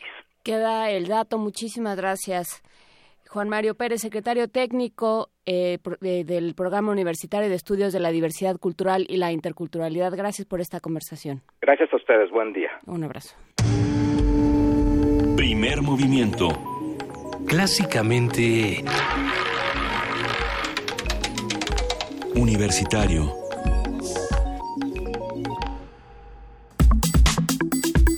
Nota Nacional. Este fin de semana, Fidel Herrera Beltrán, quien se desempeñó como cónsul de México en Barcelona durante más de un año, presentó su renuncia con carácter de irrevocable, según informó la Secretaría de Relaciones Exteriores. Esta renuncia es resultado de la acusación que hizo el pasado 18 de enero el actual gobierno de Veracruz, encabezado por Miguel Ángel Yunes, el cual culpó a las administraciones de Herrera y de Javier Duarte de desviar recursos y de haber suministrado agua destilada a niños con cáncer en lugar de quimioterapias. Fidel Herrera afirmó que estas acusaciones, cito, son infames y responsables y electoreras. Mencionó también que regresará a México lo antes posible para defenderse con su versión sobre lo que ha ocurrido. Haremos un análisis de la nota, sus lecturas, sus posibilidades y consecuencias con la doctora Marta Singer. Ella es profesora de la Facultad de Ciencias Políticas y Sociales de la UNAM. Buenos días, Marta Singer. Gracias por estar con nosotros. ¿Qué tal? Muy buenos días. Muchas gracias por invitarme a conversar con ustedes. Cuéntanos cómo leemos esta renuncia de Fidel Herrera. Bueno, eh, creo que eh, en primer lugar es eh, tiene, tiene digamos, como dos, dos grandes eh, lecturas, ¿no? Por una parte, eh, es realmente eh, muy lamentable que eh, este hecho se haya dado a conocer, ¿no? Eh, digamos, eh, podemos pensar que el, el, el fraude cometido en los servicios de salud eh, pues eh, tiene alguna algún responsable, ¿no? eh, y esperemos que no que sea digamos el único caso de esta naturaleza tan tan impresionante, ¿no? Eh, tiene un responsable o tiene varios responsables porque eh, digamos que los, este, la acusación es por un periodo largo de tiempo eh, y eso es lo primero que habría que averiguar si efectivamente eh, durante todo ese tiempo se han estado eh, eh, pues cambiando eh, los medicamentos por otras cosas y alguien se ha estado llevando el dinero que tenían que haber invertido en los medicamentos. Eso es lo primero que habría que, que eh, señalar. En segundo lugar, me parece que en los servicios de salud en el país, eh, en general, pues están faltando los medicamentos. Eso es algo que está documentado eh, no solamente por quienes asisten a los servicios de salud, sino también pues eh, por los especialistas y los propios médicos que están eh, trabajando al frente de las instituciones. Se sabe que en eh, los servicios de salud hay una enorme eh, carencia de eh, los más elementales instrumentos para servir a eh, la población que ahí eh, va a curarse. Eh, y justamente Yunes eh, ha estado muy ligado al sector salud, sí. eh, eh, muy ligado también a eh, los negocios, eh, o en algún sentido se le ha acusado de haber estado ligado a los negocios que emprendió eh, pues la maestra Elvester Godoy que está ahora en, en la cárcel, ¿no? Uh -huh. Bueno, ahí tenemos, eh, digamos que dos, dos líneas de, de, de preocupación que tienen que ver eh, justamente con un pleito de grupos en el poder. Grupos en el poder que eh, en Veracruz eh, se han eh, disputado eh, han disputado entre sí y que bueno, ahora resulta que Miguel Ángel Yunes acusa a los priistas de cometer fraudes, cuando pues eh, ahora sí que el que esté libre que tiene la primera piedra, ¿no? Esa segunda vertiente, efectivamente, como eh, lo eh, señalaban ustedes hace un momento, tiene que ver con las elecciones. Eh, tiene que ver con un, un pleito eh, electoral eh, que, bueno, nos permite a la sociedad que se vaya a fondo en eh, la averiguación de las corruptelas y de los eh, malos manejos de los recursos públicos. Eh, afortunadamente, eh, dado que eh, no tienen otros instrumentos para eh, acceder a los votos más que el descrédito del otro, pues sí podemos aprovechar para que efectivamente si eh, Fidel Herrera, igual que César Duarte, eh, cometieron eh, este mal uso de los recursos, pues eh, que vayan a la cárcel, ¿no? En ese sentido, el, el- hecho de que eh, Fidel Herrera haya renunciado por motu propio eh, no lo exime pues de ninguna responsabilidad, ¿no? Eh, ojalá que eh, nuestro sistema de justicia eh, aplique realmente eh, eh, la ley, eh, vaya a fondo y eh, pues no sea un elemento o una una situación que vaya a permitir que se encubra, ¿no? Un conjunto de tropelías que se vienen cometiendo en ese estado y en muchos otros de nuestro de nuestro país. ¿Por qué? Pues porque bueno, eh, mm, no solamente a mí, a la mayoría de la población que luego eh, eh, eh, captan los sondeos de opinión, nos parece que el sistema de justicia no suele eh, ser muy recto, ¿no? No, ¿cómo, cómo dices eso, Marta suele a veces privilegiar a algunos y perdona causas perdidas, ¿no? Entonces, este, en ese sentido, creo yo que, eh, digamos, seriamente, eh, me parece que eh, Fidel Herrera está, eh, pues, en el riesgo de que no eh, funcionen las cosas como él espera, ¿no?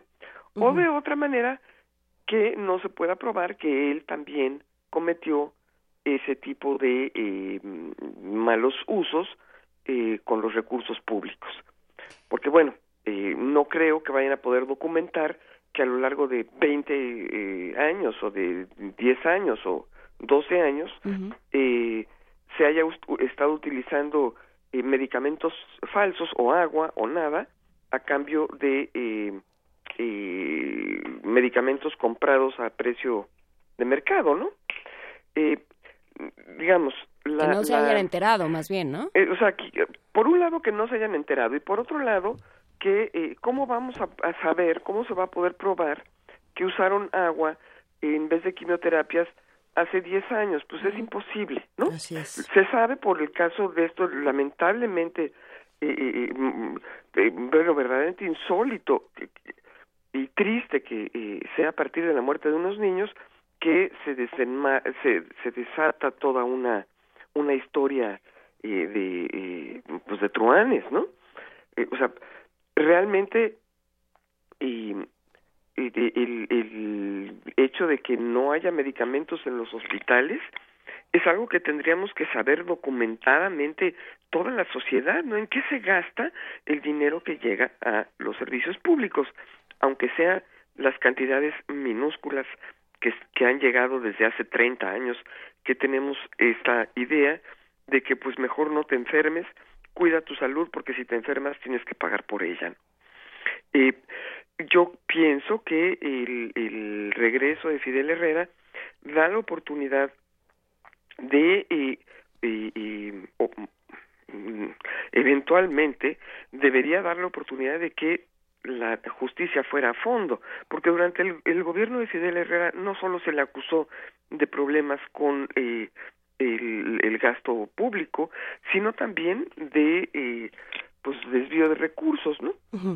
Y bueno, mucho me temo que no se va a ir a fondo y que entonces esto se convierte en un tema electorero porque tenemos ya a la vuelta de la esquina las elecciones del Estado de México en donde eh, pues el PRI no está dispuesto a perder, ¿no? En fin, creo que es es un hilo más de esta larga cadena de corrupción y, y, de impunidad que permea a nuestra clase política, ¿no? desafortunadamente no puede leerse de otro modo. A ver, por, por, aquí tenemos algunos comentarios y uno de ellos es que, a ver, Fidel Herrera dice, Javier Duarte y yo no somos iguales, ¿no? Eh, eh, como hay, de malos a malos, al parecer, ese es pues y, y, lo que dice precisamente es, no solamente regresé para aclarar las cosas, sino también porque vengo a hacer política interna, sea a lo que se refiera, no, no estamos muy seguros de qué, de qué está hablando en ese momento. Pero yo me pregunto, ¿esta denuncia es exclusivamente para Fidel Herrera y Javier Duarte o cuántas otras personas, por ahí había un dato de que eran 40 personas más las que, las que estaban siendo denunciadas? Denunciadas para, para todo este asunto. ¿Y, y, qué, ¿Y qué va a pasar? ¿Se puede, puede alguien con una denuncia como esta ponerse a hacer política interna? Digo, no lo sé. Pues bueno, el problema es que esas 40 personas son eh, las personas que estaban abajo, ¿no? Digamos, en los puestos eh, eh, mm, abajo del, del, del, del eh, gobernador, ¿no? El secretario de salud y luego de ahí para abajo los subalternos, que son quienes eh, pues finalmente eh, operan ese tipo de, de, situaciones, ¿no? No, no es Fidel Herrera dando la instrucción o Duarte dando la instrucción de pónganle agua a los niños, ¿no? Es, es simplemente, y lo sabemos y está documentado de hace años, ¿no? Que los servicios de salud públicos han sido fuente de corrupción y de eh, eh, un manejo de los recursos eh, pues poco transparente que eh, hace pensar que efectivamente los medicamentos que se dice que se compran, porque ahora ya no se compran, porque ya no hay dinero, pero cuando se decía que se compraban, pues eh, nunca nunca entraban en, en, en los hospitales, ¿no? Claro, y ahí hay otro tema eh, al que yo querría volver, Marta Singer, que es qué hacía Fidel Herrera en Barcelona, ¿no? Eh, si se sabía todo esto, si, si sale del gobierno como sale Fidel Herrera, este premio, porque, porque que te manden de cónsul a Barcelona. Ya su hijo a Vancouver, por supuesto. No es las Islas Fiji, ¿no? No son las pues Islas Fiji de otro momento, es consulado en Barcelona. ¿Por qué premiar a Fidel Herrera y por qué y, cómo está organizado, digamos, la taxonomía priista en este sentido? Bueno, eh, lo, lo, lo, dices en la propia pregunta. Eh, eh, la clase política mexicana siempre ha jugado a, pues no te pego para que no me pegues, ¿no? hay, hay muchas, no son todos iguales, hay muchas bandas, por decirlo de alguna manera, facciones dentro de los partidos. En el PRI no es exclusivo y, la situación de que haya grupos de poder muy importantes, muy diferentes los unos de los otros. Y estos grupos de poder, bueno, pactan, negocian, se organizan, se las arreglan para eh, eh, respetar, digamos, la correlación de fuerzas en un momento dado y pues luego regresar a eh, buscar, como dice Fidel Herrera, volver a hacer política para volver a tener un lugar él o el grupo eh, que lo que lo apoya, ¿no? Eh, son maquinarias políticas que se mueven de esa manera. En general, mm, todos los partidos lo estamos viendo en el caso eh, del PAN y esta eh, reunión que tuvieron de fin de semana, eh, ocurre lo mismo. Son grupos que se van acomodando y van negociando. Entonces, bueno, sí, hay, mucho que negociar para los priistas en esta época del año. está de por medio el Estado de México, está de por medio Nayarit, está de por medio también la sucesión presidencial para el 2018. Entonces, pues sí, eh, supongo que no habrá priista que no quiera hacer política. Eso, a eso, a eso se han dedicado, ¿no? Claro.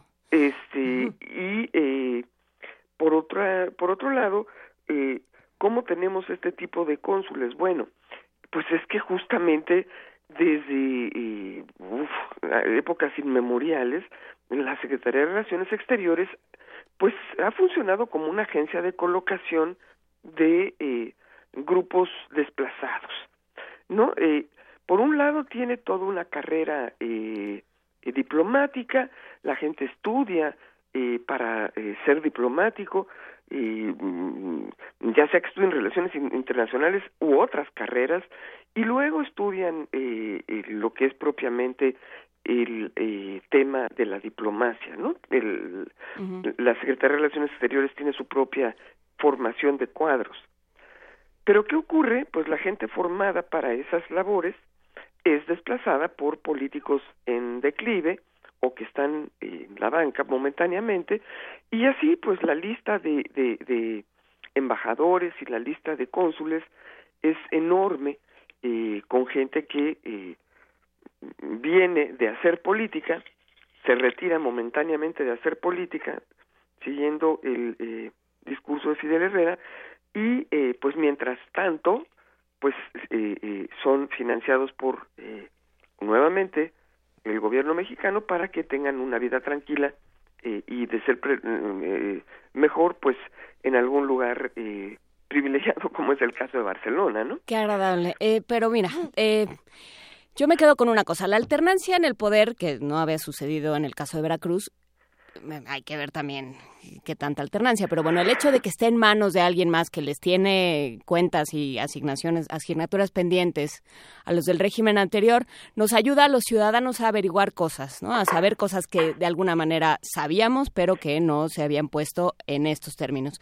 ¿Qué se hace después? ¿Qué hacemos con esto que ya sabemos y que no podemos no Exacto. desaprender, digamos? Exacto, y ahí Eso- hay, con eh, eso cerraríamos. Ahí hay una un, un, dilema muy grande, ¿no? O aplicar la justicia o no hacerlo. Es decir, eh, eh, hasta dónde van a ir a fondo, ¿no? Eh, eh, implicaría también ir a fondo con eh, las propias acusaciones que carga eh, en su espalda el propio Yunes. O sea, el problema eh, que tenemos en Veracruz y en todo el país es que eh, eh, el Estado de Derecho opera a contentillo, ¿no? Eh, a veces sí, a veces no, a veces se aplica la justicia, a veces no. Cada vez eh, eh, las fracturas en la clase política nos hacen, eh, nos abren estas, eh, le llaman eh, ventanas de oportunidad muy elegantemente, ¿no?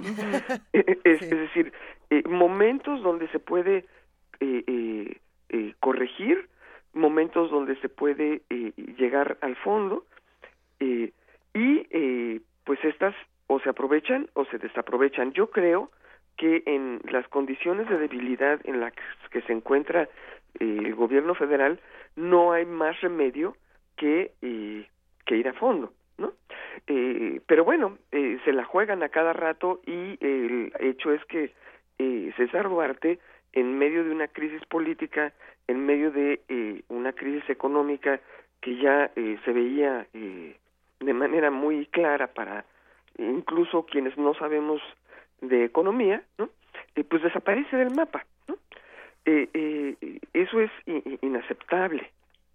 Eh, el hecho de que Fidel Herrera, en lugar de desaparecer, haya venido a decir, a ver, voy a entregar cuentas, nos coloca en la posibilidad de que efectivamente él y muchos otros eh, eh, eh, pues sean investigados con los instrumentos legales que tenemos a fondo. ¿no?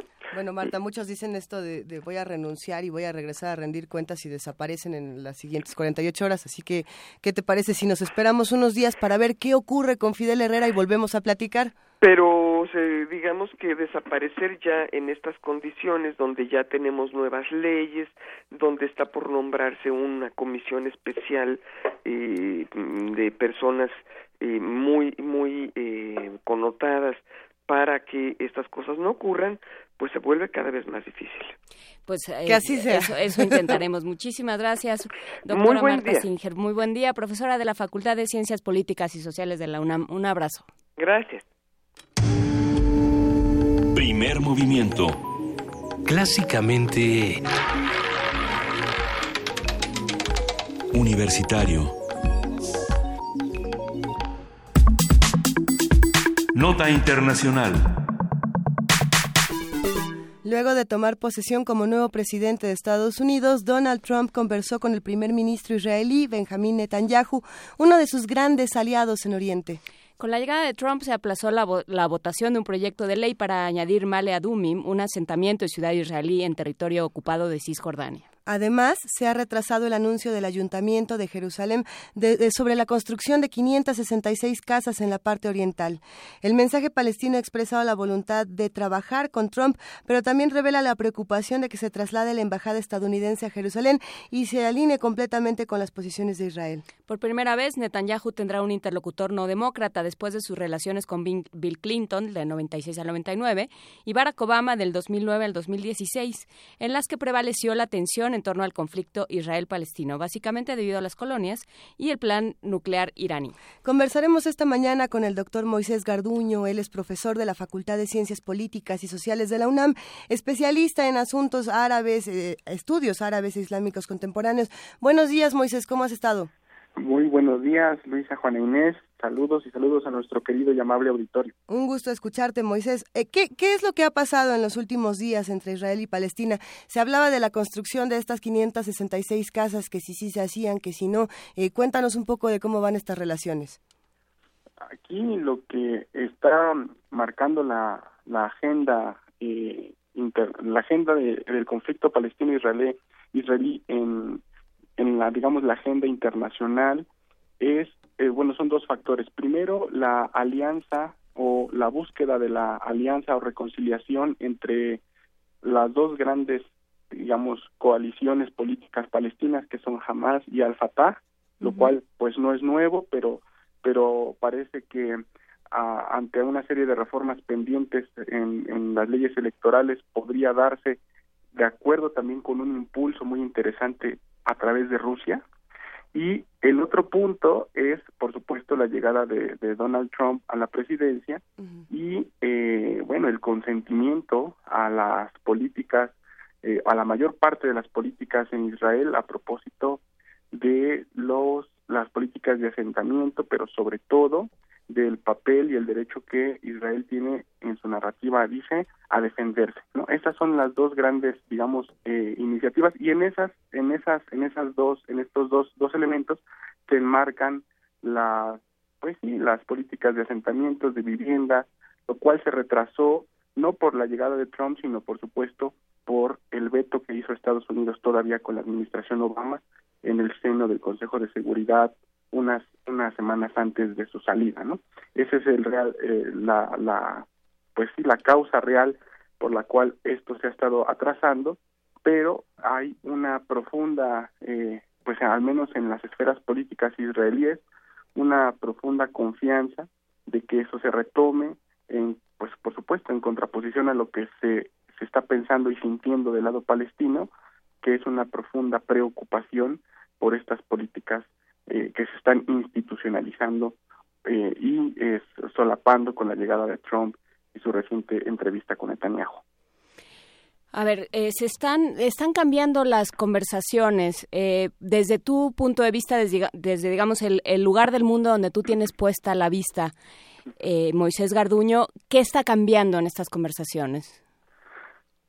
Pues la retórica de Donald Trump de cambiar la embajada de Estados Unidos de Jerusalén a Israel ha eh, sacudido diferentes eh, pues eh, proyectos que se tenían al respecto de las negociaciones, lo cual hace que el diálogo y, estos estos proyectos cambien radicalmente. Voy a puntualizar algunos para dar algunas algunos ejemplos.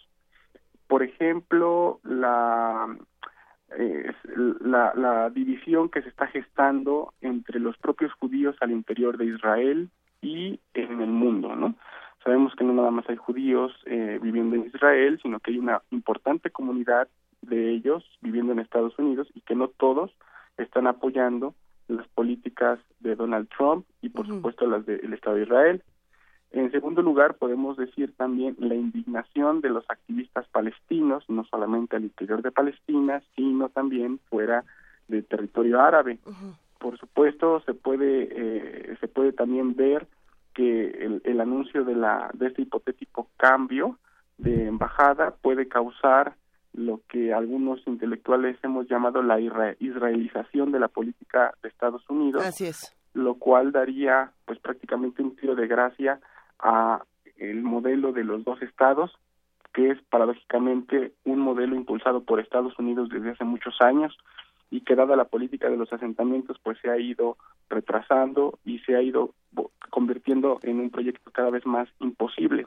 Por lo por israelización de la política exterior de Estados Unidos eh, pues nos referimos a las asesorías de gente clave al interior del gabinete de, de, Donald Trump como eh, el yerno Jared Kushner, el embajador, ¿no? Eh, digamos que, que, que ha sonado su nombre, el nuevo embajador David Friedman, y también, por supuesto, un personaje clave que es James Mattis, también llamado Perro Loco, en la Secretaría de Defensa, que entre, pues, entre estas tres personas se tiene un claro apoyo a Israel a, a, través de políticas exclusionistas, racistas y sumamente eh, una reconfiguración binaria de nosotros y los otros.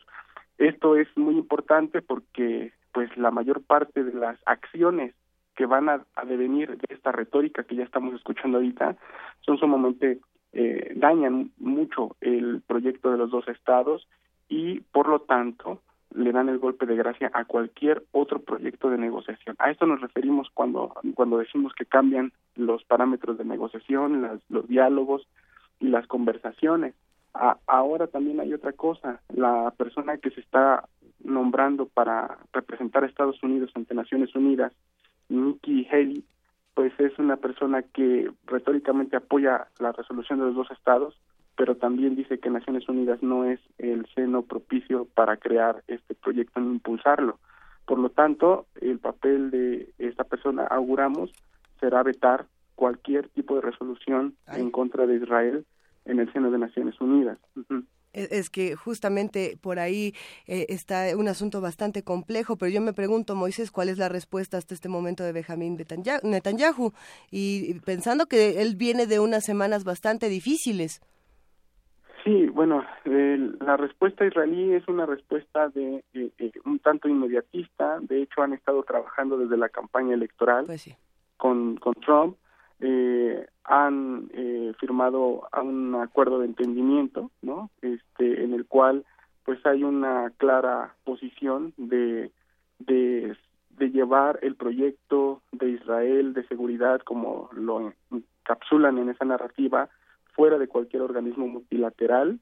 Esto, por supuesto, viola cualquier tipo de eh, resoluciones de Naciones Unidas y de cualquiera de sus eh, de, sus ramas como el Consejo de Seguridad, la Asamblea General, la UNESCO, porque ante lo que está ocurriendo en, la mente de Netanyahu y de Trump a propósito de Jerusalén, la comunidad internacional estableció que Jerusalén, no solamente porque es triplemente santa para las religiones que coexisten en ese lugar, sino también porque es un es un lugar históricamente simbólico para muchos para muchos pueblos, no solamente los que viven ahí.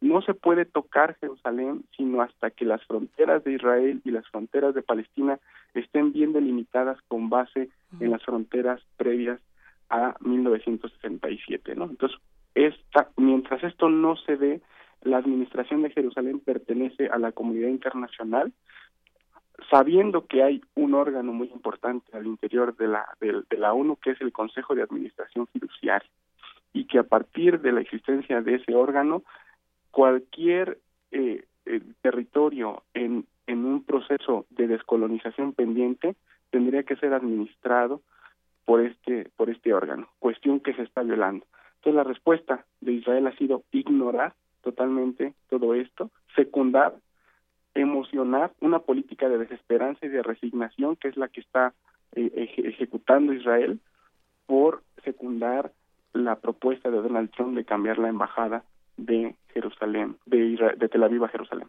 ¿Y esto qué, qué, cambia para Tel Aviv? Y lo pregunto pensando en que son, si no me equivoco, 86 países los que tienen embajadas en Tel Aviv y ninguno en Jerusalén. Exacto, exacto. Eh, pues bueno, lo que esperamos, eh, lamentablemente, es que ante el anuncio ya hubo reacciones en términos de manifestaciones. ¿no?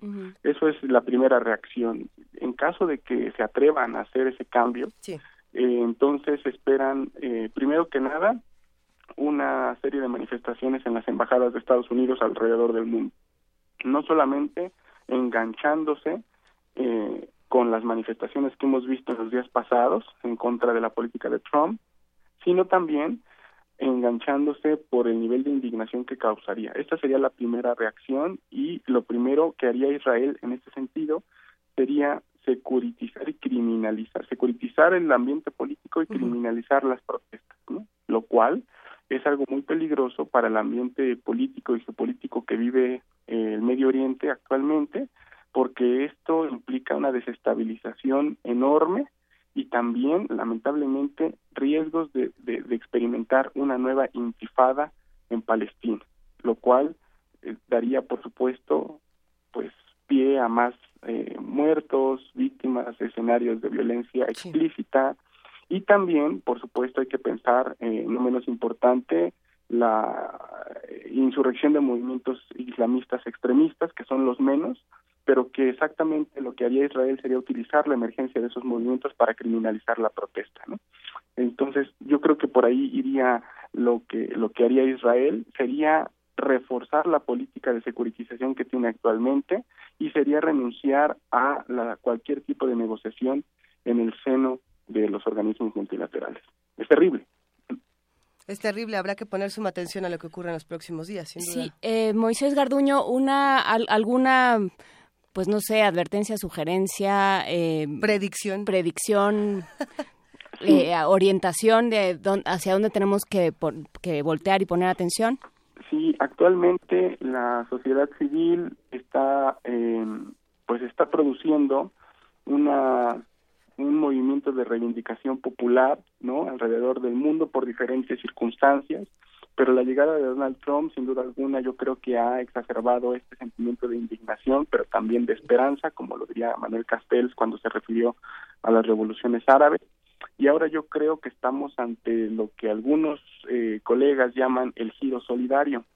Esto quiere decir que, que los niveles de indignación que estamos observando en gran parte de la población en Estados Unidos se conectan con a pues los grados de indignación que tenemos en México, que hay en Corea del Sur, que hay en Palestina y esto es algo muy interesante porque pues por, por por por momentos, ¿verdad? Por momentos y a través de redes sociodigitales, de muestras de solidaridad entre movilizaciones sociales, pues yo creo que estamos viendo también eh, muestras de un de un movimiento contestatario a nivel internacional que yo creo que no es para menos y yo creo que la orientación que debemos seguir es justamente sumarnos desde nuestra posición, eh, digamos, política, desde nuestra trinchera a este giro solidario y tomar tomarlo como una responsabilidad que tenemos los ciudadanos. Siempre hemos hablado en esta época de la modernidad de derechos, derechos ciudadanos, de derechos humanos, de derecho a la vida digna. Eso me parece muy bien y es correcto y lo, y lo, y lo secundo, pero también hay que hablar de nuestras responsabilidades como ciudadanos y una de ellas que es muy importante y con la cual yo estoy de acuerdo y ustedes colaboran incluso es la de la información. Tenemos que informarnos porque para reclamar ese tipo de derechos, para reclamarlo con bases, tenemos que estar al pendiente de las muestras de eh, pues de racismo de opresión eh, y, y, y, si no estamos informados entonces nos vamos a quedar sin herramientas de reclamo de esos derechos que son legítimos y que nadie nos los va a regalar sino que hay que ir por ellos.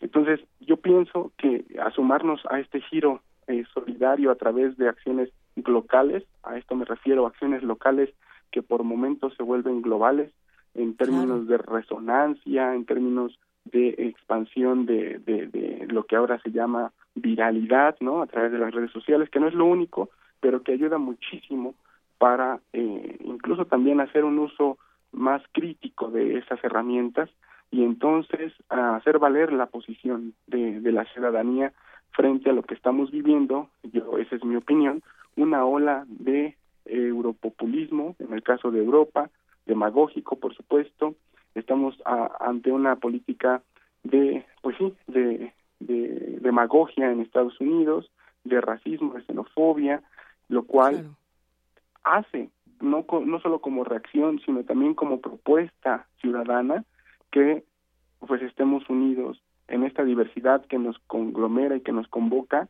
pero sí unidos para enfrentar estas políticas que lo único que hacen es minar nuestra nuestros derechos y nuestra nuestros reclamos de vivir una vida digna. Entonces, lo que pasa en Palestina no es algo que pase allá, ¿no? En el otro lado del mundo, sino que también hay que conectarlo con los problemas que tenemos aquí y vamos a encontrar muchas muchas resonancias, así como hay una israelización de la política exterior en Estados Unidos, también puede haber una palestinización de la forma de contestarla. Moisés Garduño, no podríamos estar más de acuerdo y muchísimas gracias por este comentario que nos deja muchísimas herramientas y como bien dices, una defensa a la información y a las, a las acciones locales. Te mandamos un inmenso abrazo, muchas gracias. Es Luisa, yo también mando un, abrazo muy fuerte y también un abrazo al auditorio. Venga, hablemos Muchas gracias. Claro. Ah, música, y yo estaba a punto de decir algo que no es Juana Inés, y entonces antes de contar el chiste, mejor tú dime qué vamos a escuchar. Giri Giri Bomb con Benny More. Giri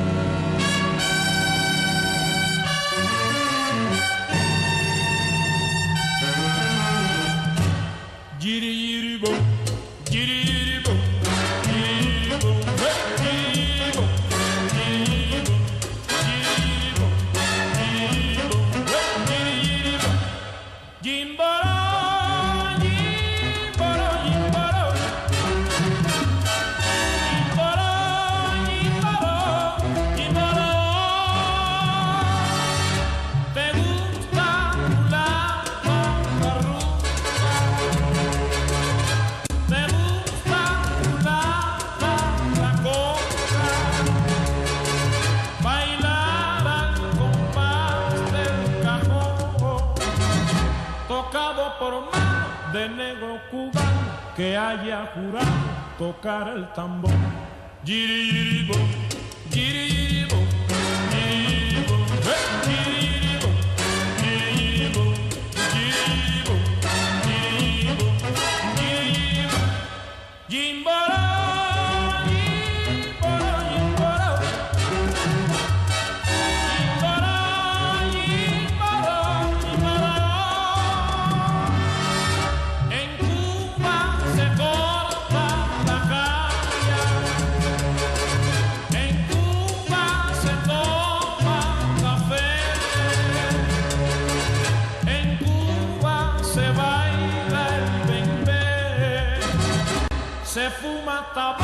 se toma guarapo y atrás de la comparsa se va echando un pie. Giribom, giribom, Primer movimiento. Clásicamente... Universitario.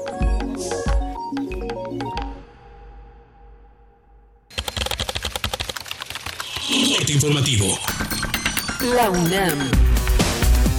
En entrevista con Radio UNAM, el doctor Raúl Carranquey Rivas, profesor emérito de la Facultad de Derecho de la UNAM, habló sobre la negativa de la Suprema Corte de Justicia de la Nación para revisar los amparos contra el llamado gasolinazo. La negativa es no de la Corte, sino la negativa es de que sean receptores de la denuncia de amparo eh, los ministros en concreto, más no, como diríamos, en masa, en bloque, el Poder Judicial. Eso de ninguna manera. Por otro lado, si hubiera rechazos, eh, ¿qué le diré que no se nos concediera? Que yo no tengo una información precisa, exacta hasta estos momentos, la llamada suspensión provisional, que es el paso inmediato del tribunal, de la autoridad judicial en materia de amparo, pues tendríamos evidentemente el recurso que se llama de queja y que está claramente establecido en la ley de amparo. Luis Javier González Méndez, académico del Instituto de Geofísica del UNAM, señaló que las tormentas solares son eventos naturales impredecibles. Indicó que entre 2023 y 2024 se estima una intensa actividad solar. Nacional. En Veracruz, un juez dictó auto de formal prisión contra Diego Cruz Alonso, uno de los jóvenes implicados en la violación de una menor en mayo de 2015. La Guardia Civil Española detuvo una mexicana de 38 años originaria de Monterrey por los delitos de adoctrinamiento y enaltecimiento yihadista al asumir en su creencia religiosa su versión más radical. El delito de secuestro se incrementó 79% en los primeros cuatro años del actual gobierno en comparación con el sexenio anterior, reveló la Asociación Alto al Secuestro. La organización aseguró que 22 estados y municipios gobernados por el PRI encabezan la lista. Economía y finanzas. El Fondo Monetario Internacional recomendó a México perseverar en la consolidación fiscal y un mayor endurecimiento en la política monetaria a fin de mantener la confianza de los mercados, reducir la deuda pública y mantener baja la inflación. Internacional. El presidente de Colombia, Juan Manuel Santos, agradeció a su homólogo de Francia, François Hollande, el apoyo que le ha prestado el país europeo en el proceso de paz. Francia ha apoyado, como pocos países, ese gran esfuerzo que hemos hecho los colombianos para conseguir la paz. Nos ha apoyado bilateralmente a través de la cooperación bilateral, nos ha apoyado a través de la Unión Europea. Por su parte, François Hollande aseguró no entender cómo algunos mandatarios aún cuestionan la existencia del cambio climático. Y en el mundo entero hay pruebas tangibles, concretas de la situación. Y no entiendo ni siquiera cómo algunos pueden cuestionar todavía la existencia misma del cambio climático y del calentamiento climático. Seguramente les falta algo de información a los que, a los que pretenden eso, pero supongo que se les comunicarán datos científicos cuanto antes mejor. El gobierno de Rusia considera positiva la presencia de un representante estadounidense en las negociaciones sobre Siria que se llevan a cabo en Kazajistán. Habla Sergei Lavrov, canciller ruso. Esperamos que la nueva administración aproveche esta invitación y envíe a sus expertos. Sería su primer aporte oficial y constataríamos hasta qué punto está dispuesto a cooperar para avanzar eficazmente contra los grupos terroristas.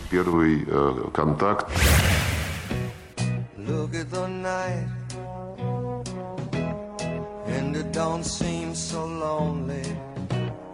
We fill it up with only Un día como hoy. En 1941 nació el cantante y compositor estadounidense Neil Diamond. Incursionó en géneros como el rock, pop, folk y balada. Hello Again, Solitary Man y Sweet Caroline son algunas de sus canciones más reconocidas. Touching warm, reaching out, touching me, touching you.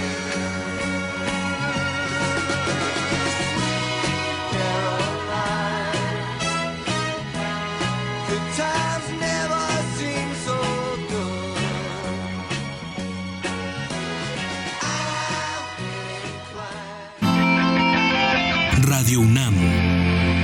Clásicamente informativa. El país vive transformaciones minuto a minuto. ¿Es necesario reformar el presente? Sé parte del coloquio. México. ¿Necesita o no una nueva constitución? Del 24 al 26 de enero en el aula magna del Instituto de Investigaciones Filológicas. Circuito Mario de la Cueva en la zona cultural de Ciudad Universitaria. Más información en www.humanidades.unam.mx. Un joven ha sido víctima de los bellos ojos de una hermosa gitana, cuyo amor le llevó a la decadencia. Dicen que el amor mata, pero no. La pasión, los celos y el olvido, eso sí matan. La Flor de España. Una obra de Cuarto Menguante Teatro. Dirección Aurora Gómez. Todos los martes de febrero, 20 horas, Sala Julián Carrillo de Radio UNAM. La entrada es libre. Te esperamos. Mi gente, estamos en el programa Activa tu Paisano y tenemos una llamada muy especial. Hola, ¿cómo te llamas? Lupita. ¡Eso, mi raza! Y en la otra línea, ¿a quién Toño. tenemos? ¡Hey, Lupita! ¡Ándale pues! ¿Qué quiere decirle? ¿Te acuerdas que me dijiste que ya te llegó tu INE? Pues ya la activaste. Tienes que hacerlo para poder votar. Hazlo por internet. Nada más con el folio y tu fecha de nacimiento. Es bien fácil. Si tienes familiares y amistades en el extranjero, recuérdales activarla en INE.mx. Su participación también cuenta en México. Te invitamos a probar una bebida diferente. Jazz Infusión. un brebaje preparado por compositores de jazz que mezcla la síncopa con el rock, la música formal y más géneros. Domingos a las 7 de la noche por el 96.1 de FM. Radio UNAM. Se trata de paciente varón de 30 años, 64 kilos de peso, no fuma, aparentemente sano. El paciente refiere tener un intenso dolor en los testículos. Agudo, permanente, en aumento. Se procede a auscultarlo. Siete días sin sexo, una obra de Georgina Tapia. Dirección Enrique González López. Todos los lunes de febrero, 20 horas, Sala Julián Carrillo de Radio UNAM. La entrada es libre. Te esperamos.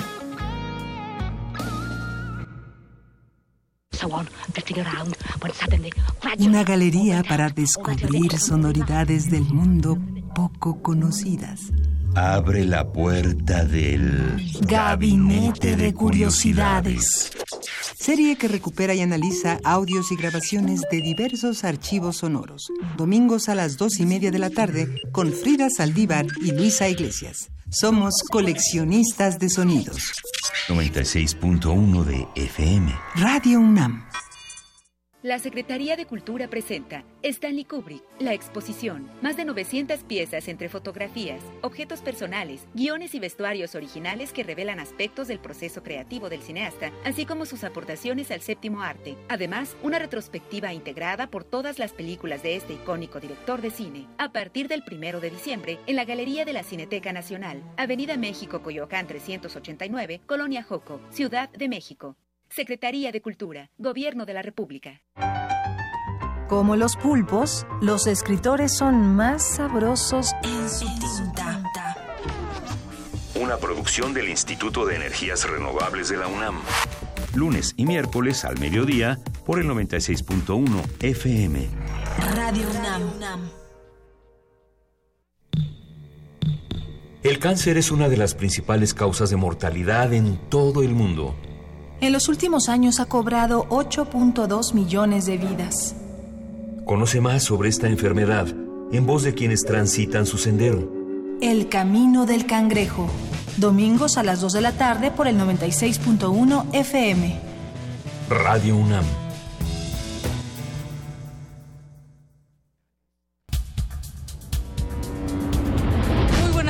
Tardes, bienvenidos sean todos ustedes a Prisma RU por Radio UNAM. Yo soy Deyanira Morán. Esta es la información deportiva. Se homologarán todos los procedimientos. Hasta aquí el reporte.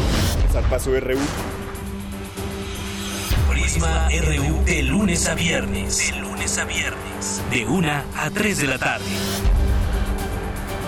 Por el 96.1 de Radio UNAM. Primer movimiento. Podcast y transmisión en directo en www.radiounam.unam.mx.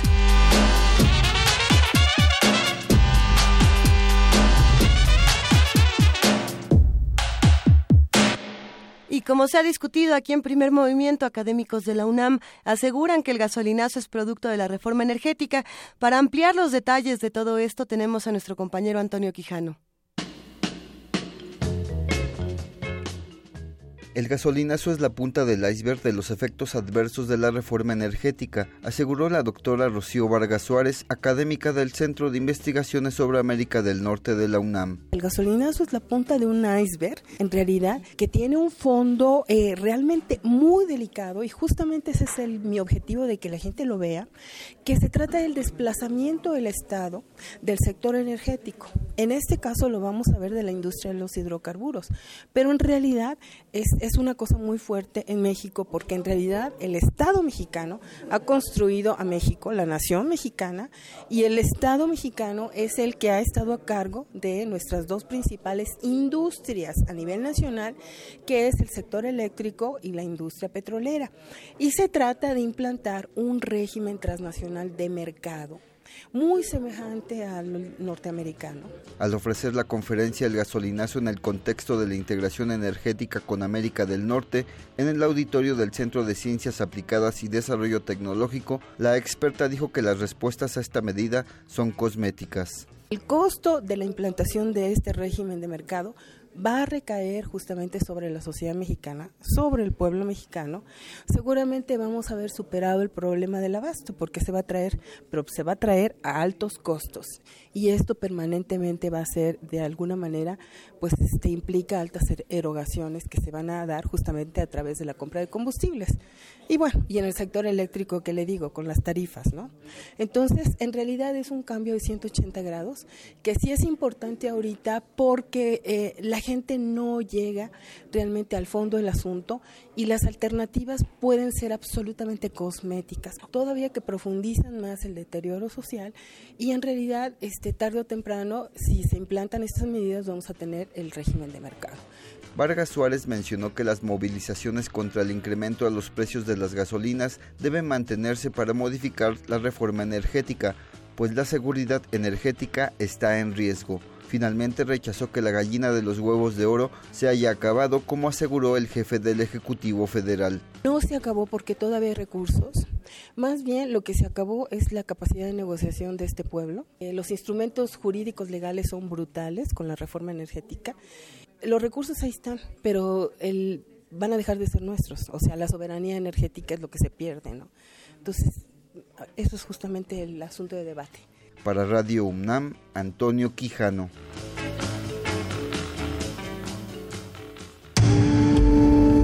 Primer movimiento. Clásicamente... Incluyente.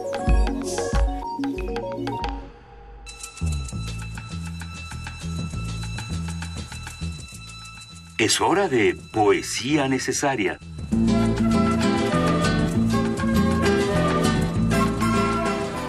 Llegó el momento de poesía necesaria, querida Juana Inés de esa, te toca.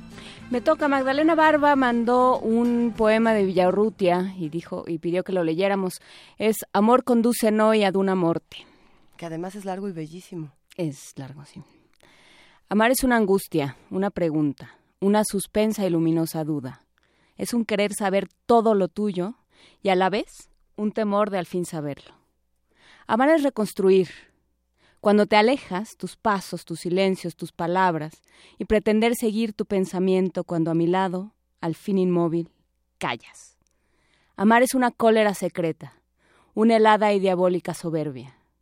Amar es no dormir cuando en mi lecho sueñas entre mis brazos que te ciñen, y odiar el sueño en que bajo tu frente, acaso en otros brazos te abandonas. Amar es escuchar sobre tu pecho hasta colmar la oreja codiciosa, el rumor de tu sangre y la marea de tu respiración acompasada. Amar es absorber tu joven savia y juntar nuestras bocas en un cauce, hasta que de la brisa de tu aliento se impregnen para siempre mis entrañas. Amar es una envidia verde y muda, una sutil y lúcida avaricia. Amar es provocar el dulce instante en que tu piel busca mi piel despierta, saciar a un tiempo la avidez nocturna, y morir otra vez la misma muerte provisional, desgarradora, oscura.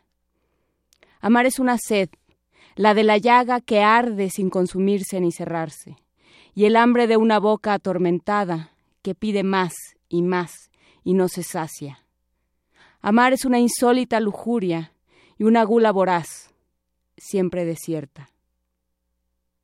Pero amar es también cerrar los ojos, dejar que el sueño invada nuestro cuerpo, como un río de olvido y de tinieblas, y navegar sin rumbo, a la deriva, porque amar es al fin una indolencia. Primer movimiento. Clásicamente... Reflexivo.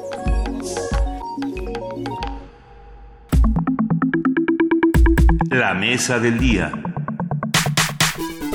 En los últimos días de su presidencia, Barack Obama puso fin a la pena de 35 años de cárcel que Chelsea Manning, el soldado Bradley, estaba pagando en prisión, en, bueno, en una prisión militar de Kansas por filtrar a Wikileaks información de acciones militares estadounidenses en Irak.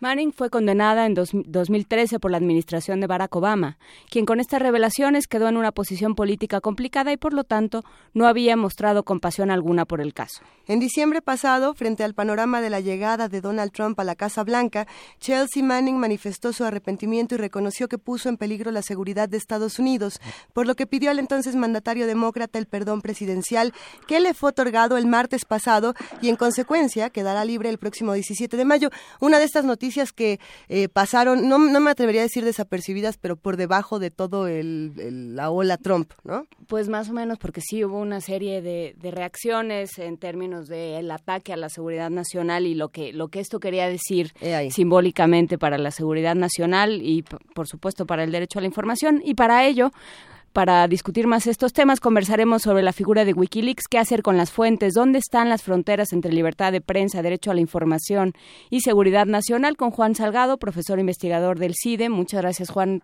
Salgado, por estar esta mañana con nosotros. ¿Qué tal? Muy buenos días, saludos y saludos también al auditorio. También se encuentra en la línea Mael Vallejo, periodista y editor general del medio digital Animal Político. Buenos días, Mael. Hola, muy buenos días y buenos días al auditorio. Nos da mucho gusto hablar con los dos esta mañana de un tema que tiene eh, muchísimos ángulos desde donde se puede analizar, pero a ver, entremos primero en para qué sirvió Wikileaks y para qué nos sigue sirviendo toda esta información, Juan Salgado. Bueno, sin duda alguna lo que ha hecho Wikileaks es revolucionario, llevar a la luz una serie de comunicados eh, quienes hemos tenido experiencia alguna vez con investigación en términos de archivos, pues sabemos que hay un periodo de desclasificación que suele ser eh, por lo menos de 20 años o a veces hasta 50 años en casos de archivos diplomáticos. Y Wikileaks lo que hace es llevar, no en tiempo real, pero sí, digamos, recortar mucho ese periodo de, de, de clausura, digamos, de, de estos archivos y hacerlos públicos. Entonces, pues, eh, evidentemente hay mucha información sensible de seguridad nacional relacionada con combate al terrorismo, Muchos datos personales, también eso hay que decirlo, a veces en la página de Wikileaks encontramos números de seguridad social, tarjeta, números de tarjeta de crédito, información personal muy sensible de, de, de, un gran número de, de, empleados de gobierno, de personas, pero pues lo que ha hecho Wikileaks es llevar al público información que permite eh, que tengamos pues un panorama más amplio sobre cómo se toman decisiones muy sensibles sobre el combate al terrorismo, sobre seguridad nacional en Estados Unidos, sobre operaciones en, en, Medio Oriente, en la zona del Golfo, que definitivamente sin esto pues no tendríamos un panorama como el que actualmente tenemos. Sin embargo, eh, eh, Mael, ahorita vamos contigo, pero yo te diría a ti, Juan Salgado, eh, en realidad a ti te tocaba un poco tomar el, otro, la otra bandera. ¿Qué pasa con seguridad nacional en estos, en, en estos términos? Sí, definitivamente, pues es, es, es algo que atenta contra eh, pues todos los, los eh, la lógica, los operativos y también, por supuesto, pues toda la, toda la estrategia de, de, seguridad nacional, principalmente de Estados Unidos, pero también de un conjunto de países que actúan con Estados Unidos. Y en ese sentido, pues hay jurisprudencia muy contradictoria. Eh, tenemos jurisprudencia previa al, al, al 11 de septiembre, en la cual, pues bueno, se favorecía siempre la libertad de expresión y, y, por supuesto, la libertad de información. Y en ese sentido, pues constitucionalmente en Estados Unidos se defendía ese derecho como un derecho inalienable.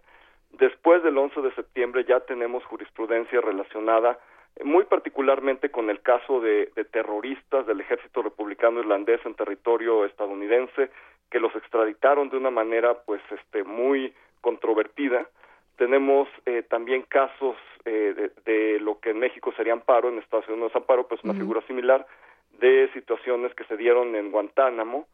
Y por supuesto que desde el punto de vista de la seguridad nacional pues se vulnera una estrategia y se, y se, y se pone en riesgo pues digamos eh, estas acciones que toman los gobiernos que sin duda alguna son controvertidas, involucran eh, decisiones que son muy difíciles de entender eh, desde el punto de vista civil, porque la seguridad nacional implica muchas decisiones tácticas militares que evidentemente pues desde los derechos humanos y desde la sociedad civil pues son muy cuestionables. Eh, Mael Vallejo, periodista, editor general de Animal Político, ¿cómo, cómo se ve desde el periodismo esta, este pleito entre, entre seguridad nacional y derecho a la información? ¿Cómo vieron Wikileaks ustedes?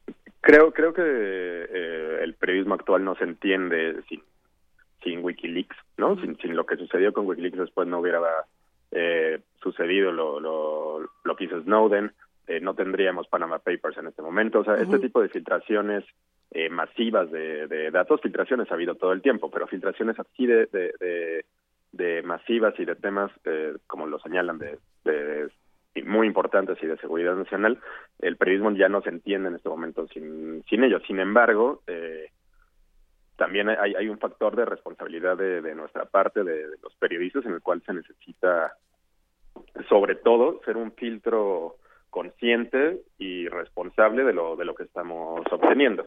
Eh, creo que hasta el momento se ha hecho en este tipo de, grandes investigaciones con, con, medios muy muy importantes alrededor del, del mundo, pero sí es necesario recalcar que, que una filtración en sí misma pues no, no funciona eh, para, para el periodismo si no hay una, una validación de estos datos, si no hay un trabajo de reporteo detrás, eh, si no hay un editor y un, y un, y un reportero que, que pueda indagar más en estos temas. ¿Por qué, ¿Por qué perdonar a Chelsea Manning? Eh, me pregunto Juan Salgado y a Snowden no. Algunos hablan de, de todo el tema eh, de la transexualidad y de todo lo que estaba viviendo Chelsea Manning en, en la cárcel, pero, pero bueno, tú, no, tú nos lo podrás contar mejor. Bueno, en realidad son casos distintos. Eh, por una parte, el proceso de Manning es un proceso que se llevó en una corte castrense, es decir, es un proceso del fuero militar por el tipo de información que reveló y precisamente por el cargo que tenía, que era un cargo militar, y en ese sentido, pues estaba llevando pues un proceso distinto al que llevarían una vez que fueran procesados Assange o este o Snowden en Estados Unidos. Entonces, vamos son o, o, Assange incluso en Australia, donde también este se le se le se le debería eh, originalmente procesar, pero en realidad eh, tomando en cuenta la, diferencia de estos casos, pues eh, sí hay, hay un tema humanitario en términos de dos ah, ah, intentos de suicidio por parte de Manning eh, a partir de pues buscar este cambio de sexo, pero además de esta razón humanitaria, pues eh, pues hubo un reconocimiento de por parte de Manning de lo que hizo, hubo una solicitud de perdón al presidente y me parece que ni Assange, hasta donde yo sé, ni Snowden han pedido perdón por lo que hicieron. En ese sentido, pues eh, las lógicas, digamos, de, de, actuar de manera diferenciada, pues yo creo que responden a, a, cómo se han dado los procesos, a que tenemos a uno de los otros actores en Rusia, al otro en la Embajada de Ecuador en el Reino Unido, entonces, pues básicamente eh, no han sido procesados. Entonces, pues eh, están en momentos procesales muy, muy distintos. Por supuesto, son, son casos distintos, ¿no? Este, la figura de Assange, la figura de Snowden siguen siendo enormemente eh, vilipendiadas en términos de, seguridad nacional. Políticamente es muchísimo más costoso eh, perdonar a Snowden o a Assange. Eh, me parece a mí que, que perdonar a Manning. Hay un tema, hay un término, Mael Vallejo, que utilizaste que es responsabilidad y que, por supuesto, les toca a los periodistas, nos toca a los periodistas, pero también a a los políticos y a quienes están en situaciones de poder y de posible abuso de ese poder. ¿Qué tanto, eh, como eh, pensando en ejercer el periodismo en México, qué tanto Mael Vallejo estorba la figura de la seguridad nacional? ¿Qué tanto se utiliza como un pretexto? Eh, ese pretexto se utiliza muchísimo en, en México. La mayor parte de las solicitudes de información, no te puedo dar un porcentaje este, porque no, no, no, lo tengo claro, pero muchas de las solicitudes de información que nosotros hacemos en Animal Político y en otros medios eh, a, dependencias como PGR, Sedena, Marina, eh, la mayor parte de ellas eh, son rechazadas por alegando cuestiones de, de seguridad nacional. Digamos, y, e incluso cuando se reciben datos, de ambas dependencias, eh, muchas de ellas son contradictorias. Eh, e incluso si se reciben y no son contradictorias, de todas maneras son, son muchas de las veces opacas. Eh, por ejemplo, nosotros para, para temas de, narcotráfico muchas veces contrastamos los datos que nos ofrece PGR con datos de del Tesoro de Estados Unidos o de, la DEA que se contradicen completamente, incluso cuando esos datos eh, de, agencias estadounidenses eh, fueron entregados por, por las agencias nacionales. Entonces, en realidad, reportar en, en México eh, y la transparencia es un tema increíblemente complicado. El problema ahí también eh, deriva en, que quizá los periodistas tampoco estamos haciendo bien nuestro trabajo. ¿En qué sentido? Eh, creo que estamos en un, momento en el cual el periodismo de investigación, aunque aunque hay hay sitios eh, medios que lo que lo están haciendo, tampoco es, la gran mayoría. Eso también abre las puertas a que a, esta opacidad y esta y esta falta de transparencia de, las autoridades. Y cuando reciben, eh, o sea, ¿qué tan justificado es, eh, qué tanto dicen, bueno, pues sí, obviamente no nos lo iban a dar cuando, cuando reciben una respuesta de eso, no se los puedo dar por seguridad nacional? Porque viene a mi mente Cuauhtémoc Blanco diciendo, este, tapando todo, diciendo lo tengo que guardar porque es seguridad nacional. Y, ahí pues cabe la suspicacia, ya no digamos la duda, ¿no? Claro, el, el, problema, insisto en este caso, es, es que se puede alegar que todo eh, tiene que ver con seguridad nacional. Eh, no sé, los expedientes desclasificados del caso Ayotzinapa, por ponerlo, por dar un solo ejemplo, eh, el, el, 85% de, de todo lo que contiene está, está testado, es decir, hay, hay una línea negra que, que cubre las palabras, eh, alegando justamente que, o, son datos personales o son datos que ponen, que ponen en riesgo la investigación o son datos que ponen en riesgo la, seguridad nacional. Entonces, sí hay una, insisto, hay, hay una falta de transparencia brutal. Eh, por ejemplo, el, nuevo portal de transparencia eh, que debería de, que debería estar funcionando desde hace casi 10 meses sigue sin hacerlo. Entonces, eh, se entiende también que, este tipo de, filtraciones funcionen para, para los periodistas en base a esta falta de transparencia, no solo en México, sino también en Estados Unidos, como, como bien lo mencionaban, eh, hay expedientes que se, reservan eh, hasta 50 años. Eh, también en, en esta nueva era en donde eh, el presidente y su secretario de prensa están atacando a, los medios de esta forma, pues creo que esta, este tipo de, de, leaks, de filtraciones, van a ser los que, los que también ayudan mucho a, conocer qué es lo que está sucediendo. Y pensando en estos tiempos donde el presidente de los Estados Unidos dice que todos los periodistas son malos y todos son mentirosos, habría, habría que hacernos otro tipo de preguntas. Por aquí Fabiola Cantú nos hace una pregunta Juan Salgado que es interesante. Nos dice, Snowden y Assange, ¿por qué tendrían que pedir perdón? Y ella suma por abrir los ojos al mundo y revelar la verdad. Que bueno, ahí, ahí quedan estos documentos. ¿Tú qué opinas? ¿Tienen o no que pedir perdón? Bueno, en términos de, por supuesto, viéndolo desde una perspectiva de libertad de información y de libertad de expresión, y considerando que la información es un bien público, pues realmente no tendrían por qué pedir perdón. O sea, si, si, si partimos de, este, de, esta noción de, la, información como bien público.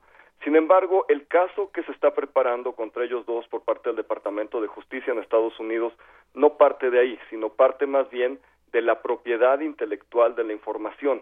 Es decir, que la información, más allá de ser un bien público, es producida por un grupo de agentes y que en ese sentido, al igual que cualquier eh, obra, por decirlo así, o cualquier publicación, cualquier trabajo de investigación, tiene una propiedad intelectual y de manera muy astuta el Departamento de Justicia está buscando esa arista, digamos, a, estos casos de tratar de judicializarlo por la vía de que es propiedad intelectual del gobierno de Estados Unidos y ahí desviar, digamos, de este tema tan evidente y con tanto apoyo popular que es eh, eh, obviamente la libertad de expresión, el que como, como ciudadanos del mundo podamos saber qué es lo que está pasando, desviarlo hacia un tema de, de pues básicamente de usar eh, propiedad que, no es de ellos y de, y de cometerlo pues en un delito muy serio.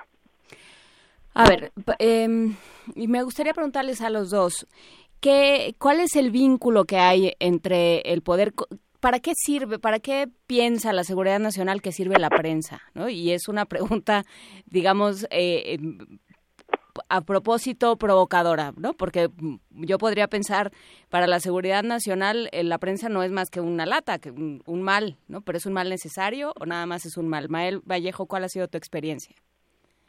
Yo creo que no no no podemos ser tan tan duros con ese con ese juicio eh, porque no en todos los casos ha, eh, ha sucedido así pero sí creo que la labor del periodismo pues es eh, desenmascarar y, y exponer eh, casos eh, que no necesariamente lo, lo el poder por llamarlo de alguna forma los gobiernos el estado eh, quiere que, que se sepa. Hay, hay un profesor de, de periodismo Miguel Ángel Bastanier que que, que señala todo el tiempo esta frase que es eh, el, peri- el periodismo es, es sacar a, a la luz eh, lo que alguien no quiere que se conozca, todo lo demás son relaciones públicas. Eh, si nos atenemos a, a ello, pues sí creo que en gran parte de, de- del tema de las dependencias en México de, de- de- que llevan la seguridad nacional dificultan muchísimo el trabajo de, de los periodistas, pero no en todos los casos.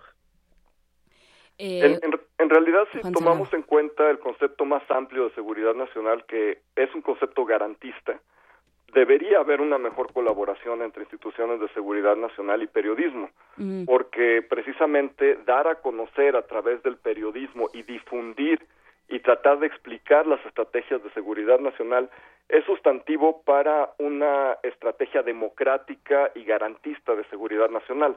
El problema es que estamos en esta transición muy lamentable en México, que ya la tuvieron en Estados Unidos, de seguridad nacional hacia seguridad interior. Y en ese sentido, en Estados Unidos, con el Patriot Act y con toda esta legislación que llevó a cambiar eh, pues esta noción más amplia, más garantista de riesgos de seguridad nacional hacia riesgos de seguridad interior, que ahora lo estamos tratando de copiar en México, pues evidentemente lleva pues a un mayor secretismo, a una mayor desconfianza de, de- del periodismo por parte de las instituciones, porque lo que tratan de proteger en todo momento no necesariamente es el interés público, sino la sostenibilidad de las instituciones. O sea, ya, eh, ya es el, poder por el poder, o sea, digamos, es, es un sistema que se al- alimenta a sí mismo, ya no es una conformación de una sociedad democrática y por ello es necesario tener guardados ciertos temas. Sí, y en realidad pues el concepto más amplio, la doctrina, incluso la doctrina mexicana de seguridad nacional, que, que incluye temas tan amplios como el medio ambiente, los riesgos ambientales están, estaban en la agenda de seguridad nacional y, y que incluye temas tan amplios eh, co- como una eh, co- como todos los riesgos que tiene que afectan a la ciudadanía, pues definitivamente pues son un tema de Estado comprendiéndonos a todos como parte del Estado. Desafortunadamente pues estamos transitando hacia una visión más limitada de seguridad interior que pues sin duda alguna nos pone sobre todo pues a investigadores académicos y a periodistas pues en estas dificultades de conseguir información. Eh, yo también he tenido pues todos los problemas eh, al, al meter solicitudes de, de acceso a la información y tratar de obtener hasta los datos más básicos, ya no digamos información que yo sé de antemano que está eh, reservada o que es confidencial, sino información muy simple sobre policías. Es muy difícil de conseguir debido a precisamente esta visión que hay en, en el gobierno mexicano. Mael, entonces... Yo ¿qué- pondría un ejemplo, Sí, por sí, sí. ejemplo, eh, nosotros tenemos tenemos un, un sitio que se llama Narcodata, Justamente. donde eh, donde eh, concentramos información de 40 años de- del crimen organizado en, en México. Por ejemplo, para nuestra última entrega eh, solicitamos a, a- a PGR y a, a Serena datos de, de los sobre todo a PGR acá, de los cárteles que existen en, en México y el crecimiento que, que han tenido. Eh, PGR nos, nos envió el mismo documento que nos había enviado un año antes, eh, donde, por ejemplo, no mencionaba el cártel Jalisco Nueva Generación. Qué. Eh, por ejemplo, lo, lo- y eh, lo- los documentos de las agencias eh, de Estados Unidos ya lo posicionaban como el cártel más grande y con, y con mayor expansión en todo en todo el país. Entonces, eh, al final nosotros lo que nos lo que nos queda claro es que eh, más allá de, querer explicar el fenómeno y decir esto es lo que está sucediendo, eh, sí hay muchas de las veces se está intentando tapar el sol con un dedo. Que ahí es donde, donde creo que es, es interesante ver lo que sucede en este momento. Eso se podía hacer en un momento en el que no tenías acceso o no, no de manera tan sencilla a las, las publicaciones, a la información que soltaban en otros lados. Entonces, ¿qué, cómo, ¿cómo entender esta lógica eh, hermética y, y- y- y aislacionista y no les digas nada y todo tápalo en un momento como el que estamos viviendo, donde sucede Wikileaks, por ejemplo, eh, Juan y luego Mael? Eh, bueno, me parece muy importante lo que se está señalando porque sin duda alguna también tenemos que pensar en cómo desarrollar una nueva métrica para poder entender el fenómeno de la delincuencia organizada. Sin duda alguna que no nos está funcionando lo que tenemos de datos del Secretario Ejecutivo del Sistema Nacional de Seguridad Pública, no nos funciona lo que tenemos por parte tampoco de, eh, de, las instituciones castrenses, ni nos funciona lo que tenemos de la Procuraduría General de la República ni de Policía Federal. Necesitamos tal vez dar la vuelta a cómo pensamos esta métrica a partir tal vez de la victimización. Tal vez si le damos voz a la ciudadanía, a la ciudadanía que muchas veces sabe dónde están los cárteles, cómo operan, si pudiéramos incluir, por ejemplo, en la encuesta de victimización del INEGI más datos sobre delincuencia organizada, porque finalmente esos son los informantes de la DEA. Los informantes de la DEA son narcomenudistas, son personas que están ahí en la calle y que, y que ven lo que sucede, pero si le están dando esos datos a la, a la DEA, ¿por qué no se los dan al INEGI? y por qué no repensamos la manera en que medimos la delincuencia organizada en México, ya no a partir de decomisos, ya no a partir de enfrentamientos, que eso nos va a dar muy poco, sino a partir efectivamente de lo que nos pueda decir la población sobre la presencia de cárteles, que ellos sí los ubican en sus localidades. Mael, ¿el periodismo está en, en la calle y en las comunidades y no en las solicitudes de información? Creo que no, no se entiende una cosa sin, sin la otra. Creo que el, el, trabajo en México del periodismo eh, acerca de, víctimas, de, hablar con ellas, de contar sus historias, de entender qué es lo que, qué ha sucedido a través de, de las personas que han sufrido, por ejemplo, esta, esta guerra contra el, narcotráfico, existen.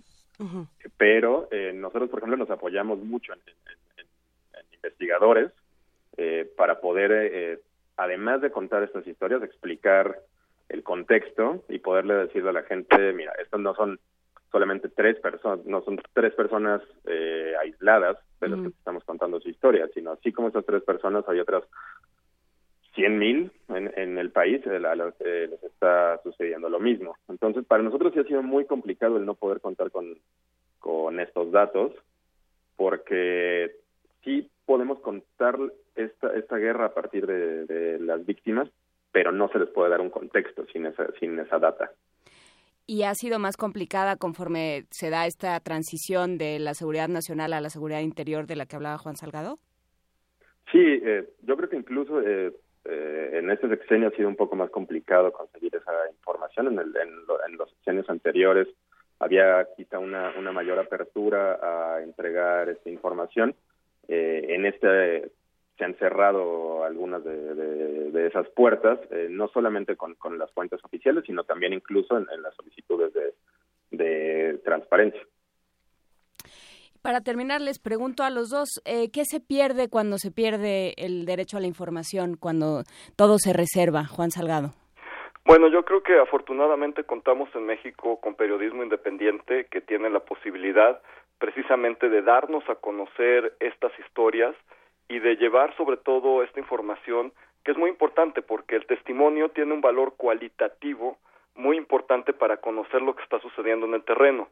Sin embargo, yo insistiría en que mientras no tengamos este acceso a la información y sobre todo mientras no desarrollemos también la métrica, los mecanismos cuantitativos para poder darnos cuenta de cómo está evolucionando el fenómeno de delincuencia organizada en el país, pues no vamos a poder tener esta correlación entre lo cualitativo que está saliendo a partir de los reportajes, periodismo de investigación, testimonios, con información longitudinal que nos pueda ayudar a ver tendencias, que nos pueda ayudar a ver cambios en, en eh, digamos, eh, de manera más longitudinal y, y más transversal a lo largo del país. Entonces, tenemos un problema estructural que no estamos levantando bien esa información por parte de las autoridades, pero el otro problema de que lo que se levanta pues es muy difícil de obtener.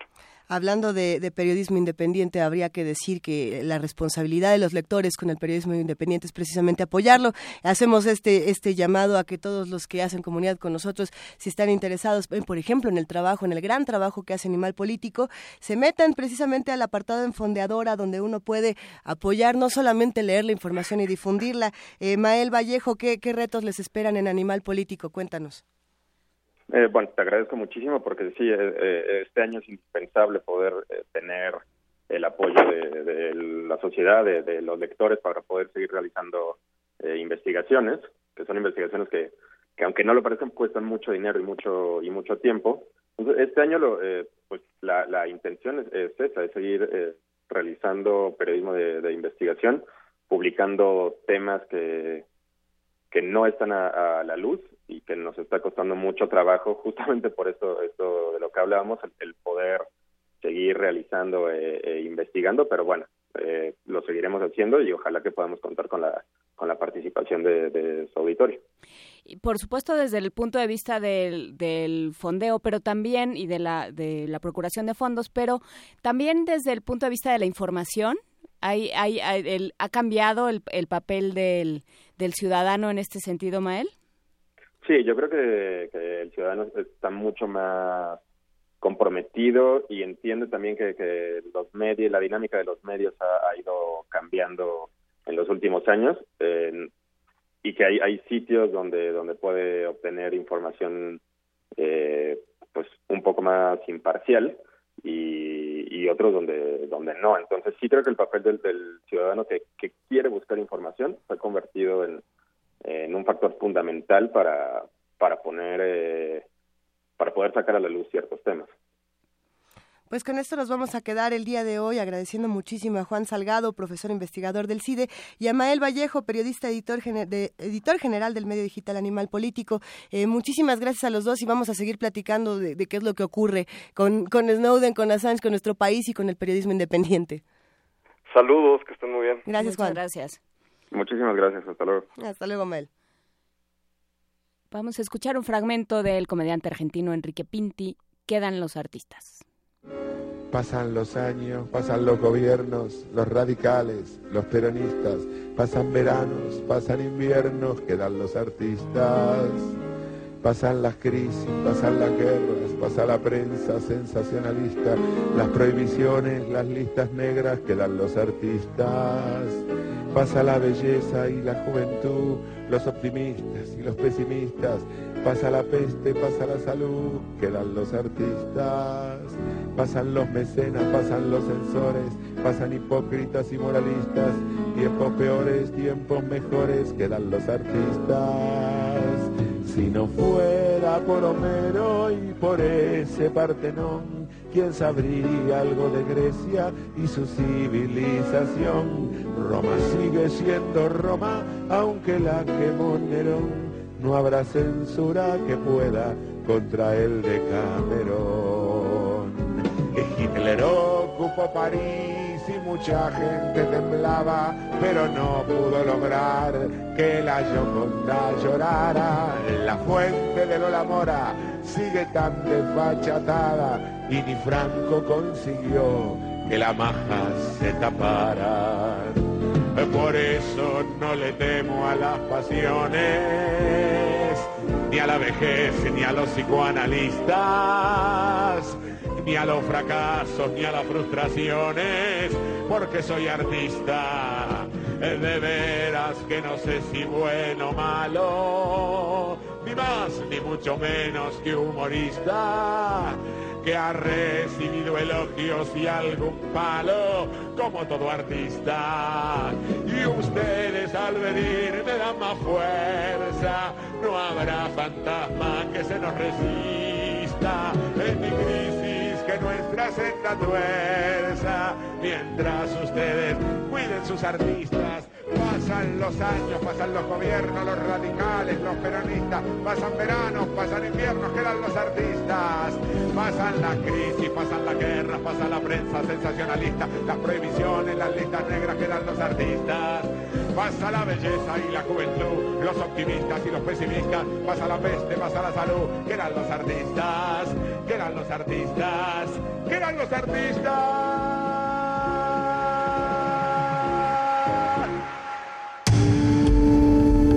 Primer movimiento. Clásicamente... Diverso.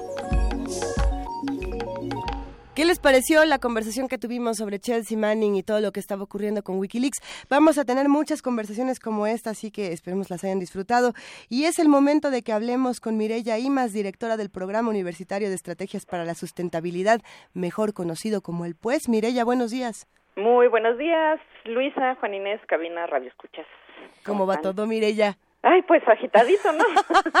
O sea, ya no sí. sabemos si vamos o venimos o subimos o bajamos. Y entre la subida y la bajada, cuéntanos dónde quedó la rebelión universal de las mujeres y la sustentabilidad.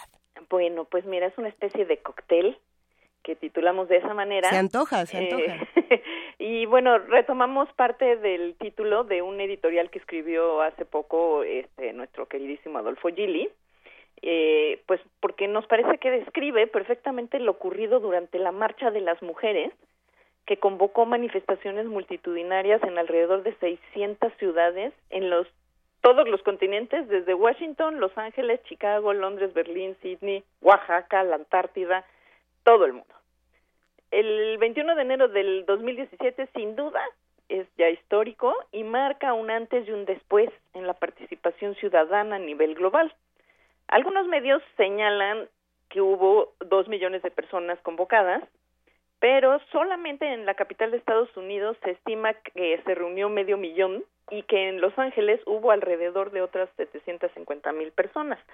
Esta feria de los números siempre pasa en estas manifestaciones multitudinarias y por supuesto nunca nadie se pone de acuerdo y el punto no es el número sino el monto global, el, eh, ahora sí que la multitud. Y no se trató de una manifestación masiva, pacífica, festiva y aguerrida por la defensa de los derechos de género, que, si bien las manifestantes lo recordaron y una y otra vez, son derechos humanos. A nuestro juicio, estos millones de voces se levantaron por todas las personas y por todos los derechos amenazados, hoy más que nunca, por el nuevo, eh, digamos, irascible timonel de la Casa Blanca. Bueno, timonel a lo mejor es mucho decir también, ¿verdad? Pero bueno. Además, nos parece que esto fue una manifestación por la vida y por el planeta, en contra de las políticas energéticas y antiambientales que han puesto en marcha muchas administraciones de muchos países y que, por supuesto, Trump anuncia mantendrá a pesar de todas las evidencias, sacando a la nación vecina de los sufridos y, en su momento, muy bienvenidos acuerdos de París, que alcanzarlo solo nos había tomado la friolera de 22 años. El viernes, durante la toma de posesión de Trump, por arte de Birli Birloque, fue borrado todo dato, toda información, toda mención al cambio climático del sitio de Internet de la Casa Blanca. La nueva página anuncia que, se, y cito, eliminarán políticas dañinas e innecesarias como el plan de acción climático o las reglas de agua limpia.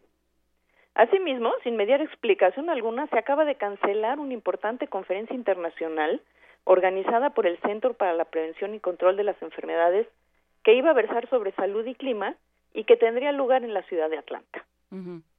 Pero eso sí, la administración Trump ventila a los cuatro vientos que impulsará la revolución del gas y petróleo de lutita o shale para, según argumentan, traer trabajo y prosperidad a millones de estadounidenses.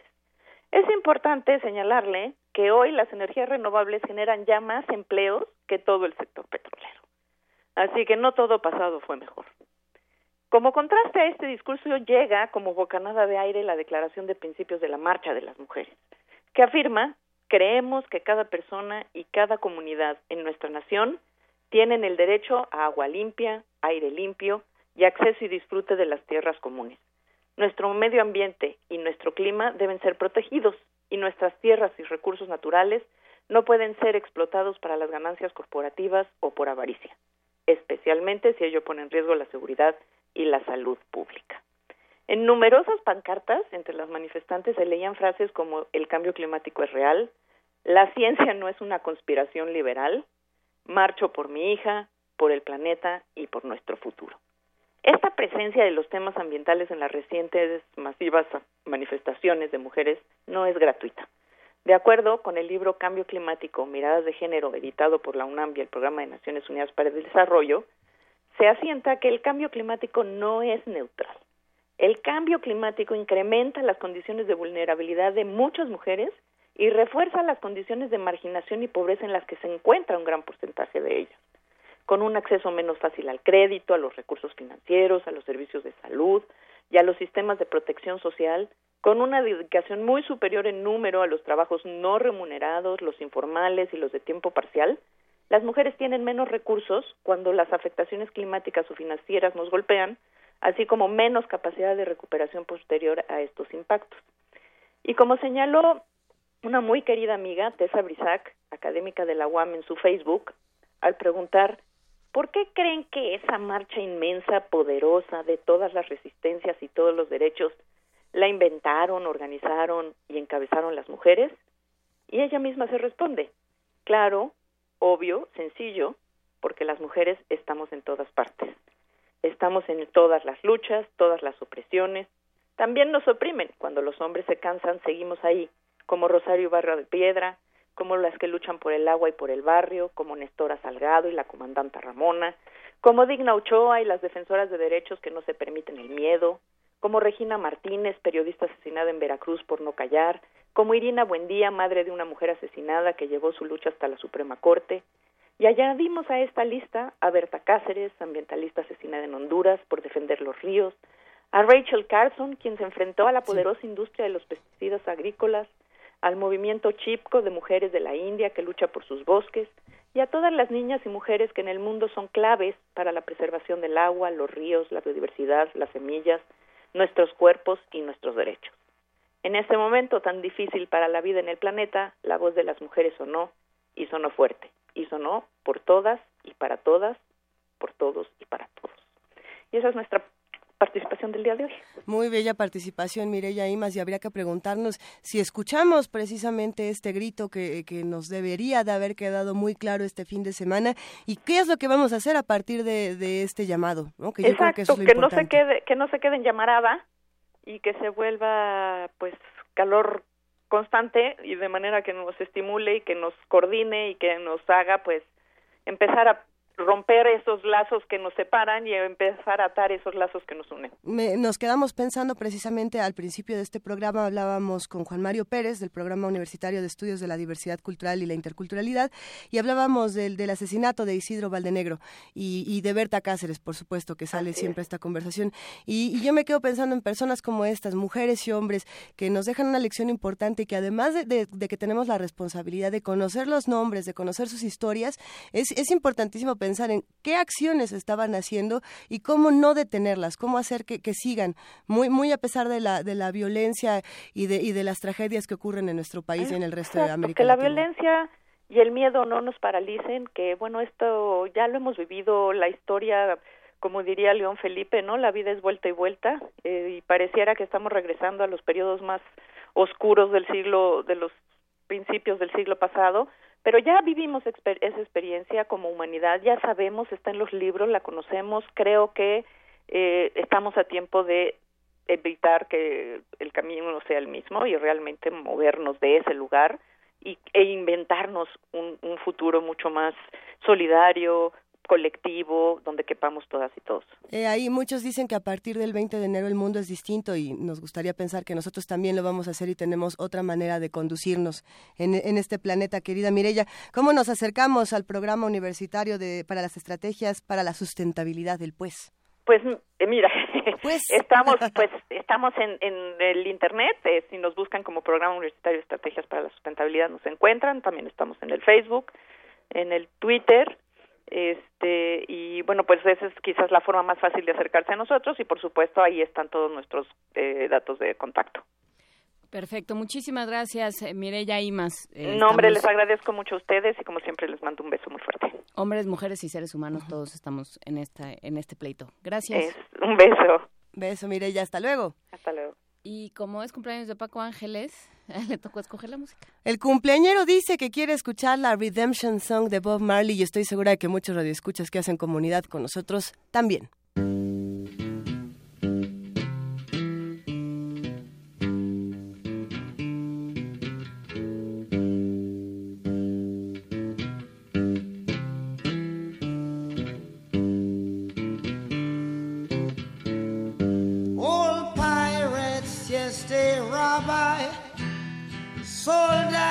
The merchant ships.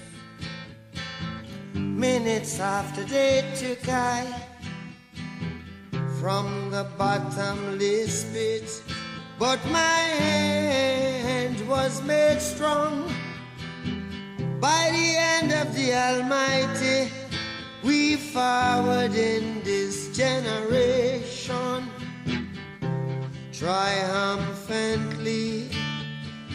Won't you help to sing these songs of freedom? Cause all I ever have redemption songs, redemption songs. Emancipate yourselves from mental slavery. None but ourselves can free our minds. Have no fear for atomic energy, cause none of them can stop the time. How long shall they kill our prophets while we stand aside and look? Ooh, some say it's just a part of it. We've got to fulfill the book. Won't you help to sing songs of freedom? Cause all I ever have redemption songs, redemption songs, redemption songs.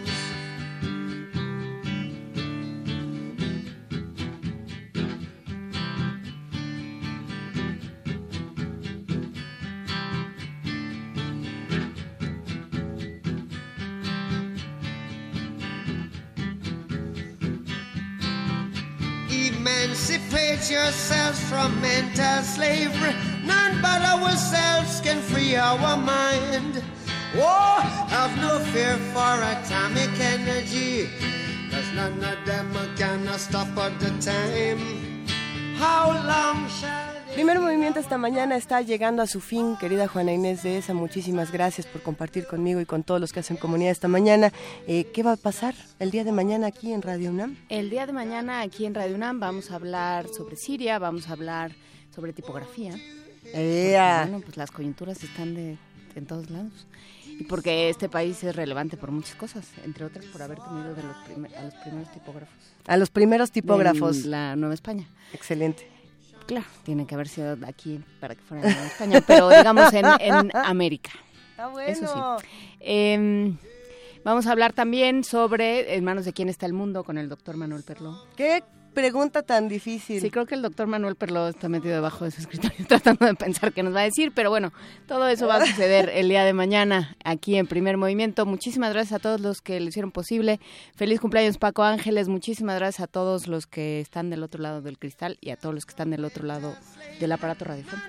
Feliz cumpleaños Maripaz Jenner y feliz cumpleaños Dulce Wet. Nosotros ya nos vamos y nos escuchamos mañana de 7 a 10 de la mañana en el 860 de AM en www.radiounam.unam.mx y en el 96.1 de FM. Y muchísimas gracias Luisa Iglesias. Esto Gracias, fue querida Primer. Movimiento. El mundo desde la universidad. It's just a part of it. We've got to fulfill the book. Won't you help to sing these songs of freedom? Cause all I ever had redemption songs. All I ever had redemption songs. These songs of freedom, songs of freedom.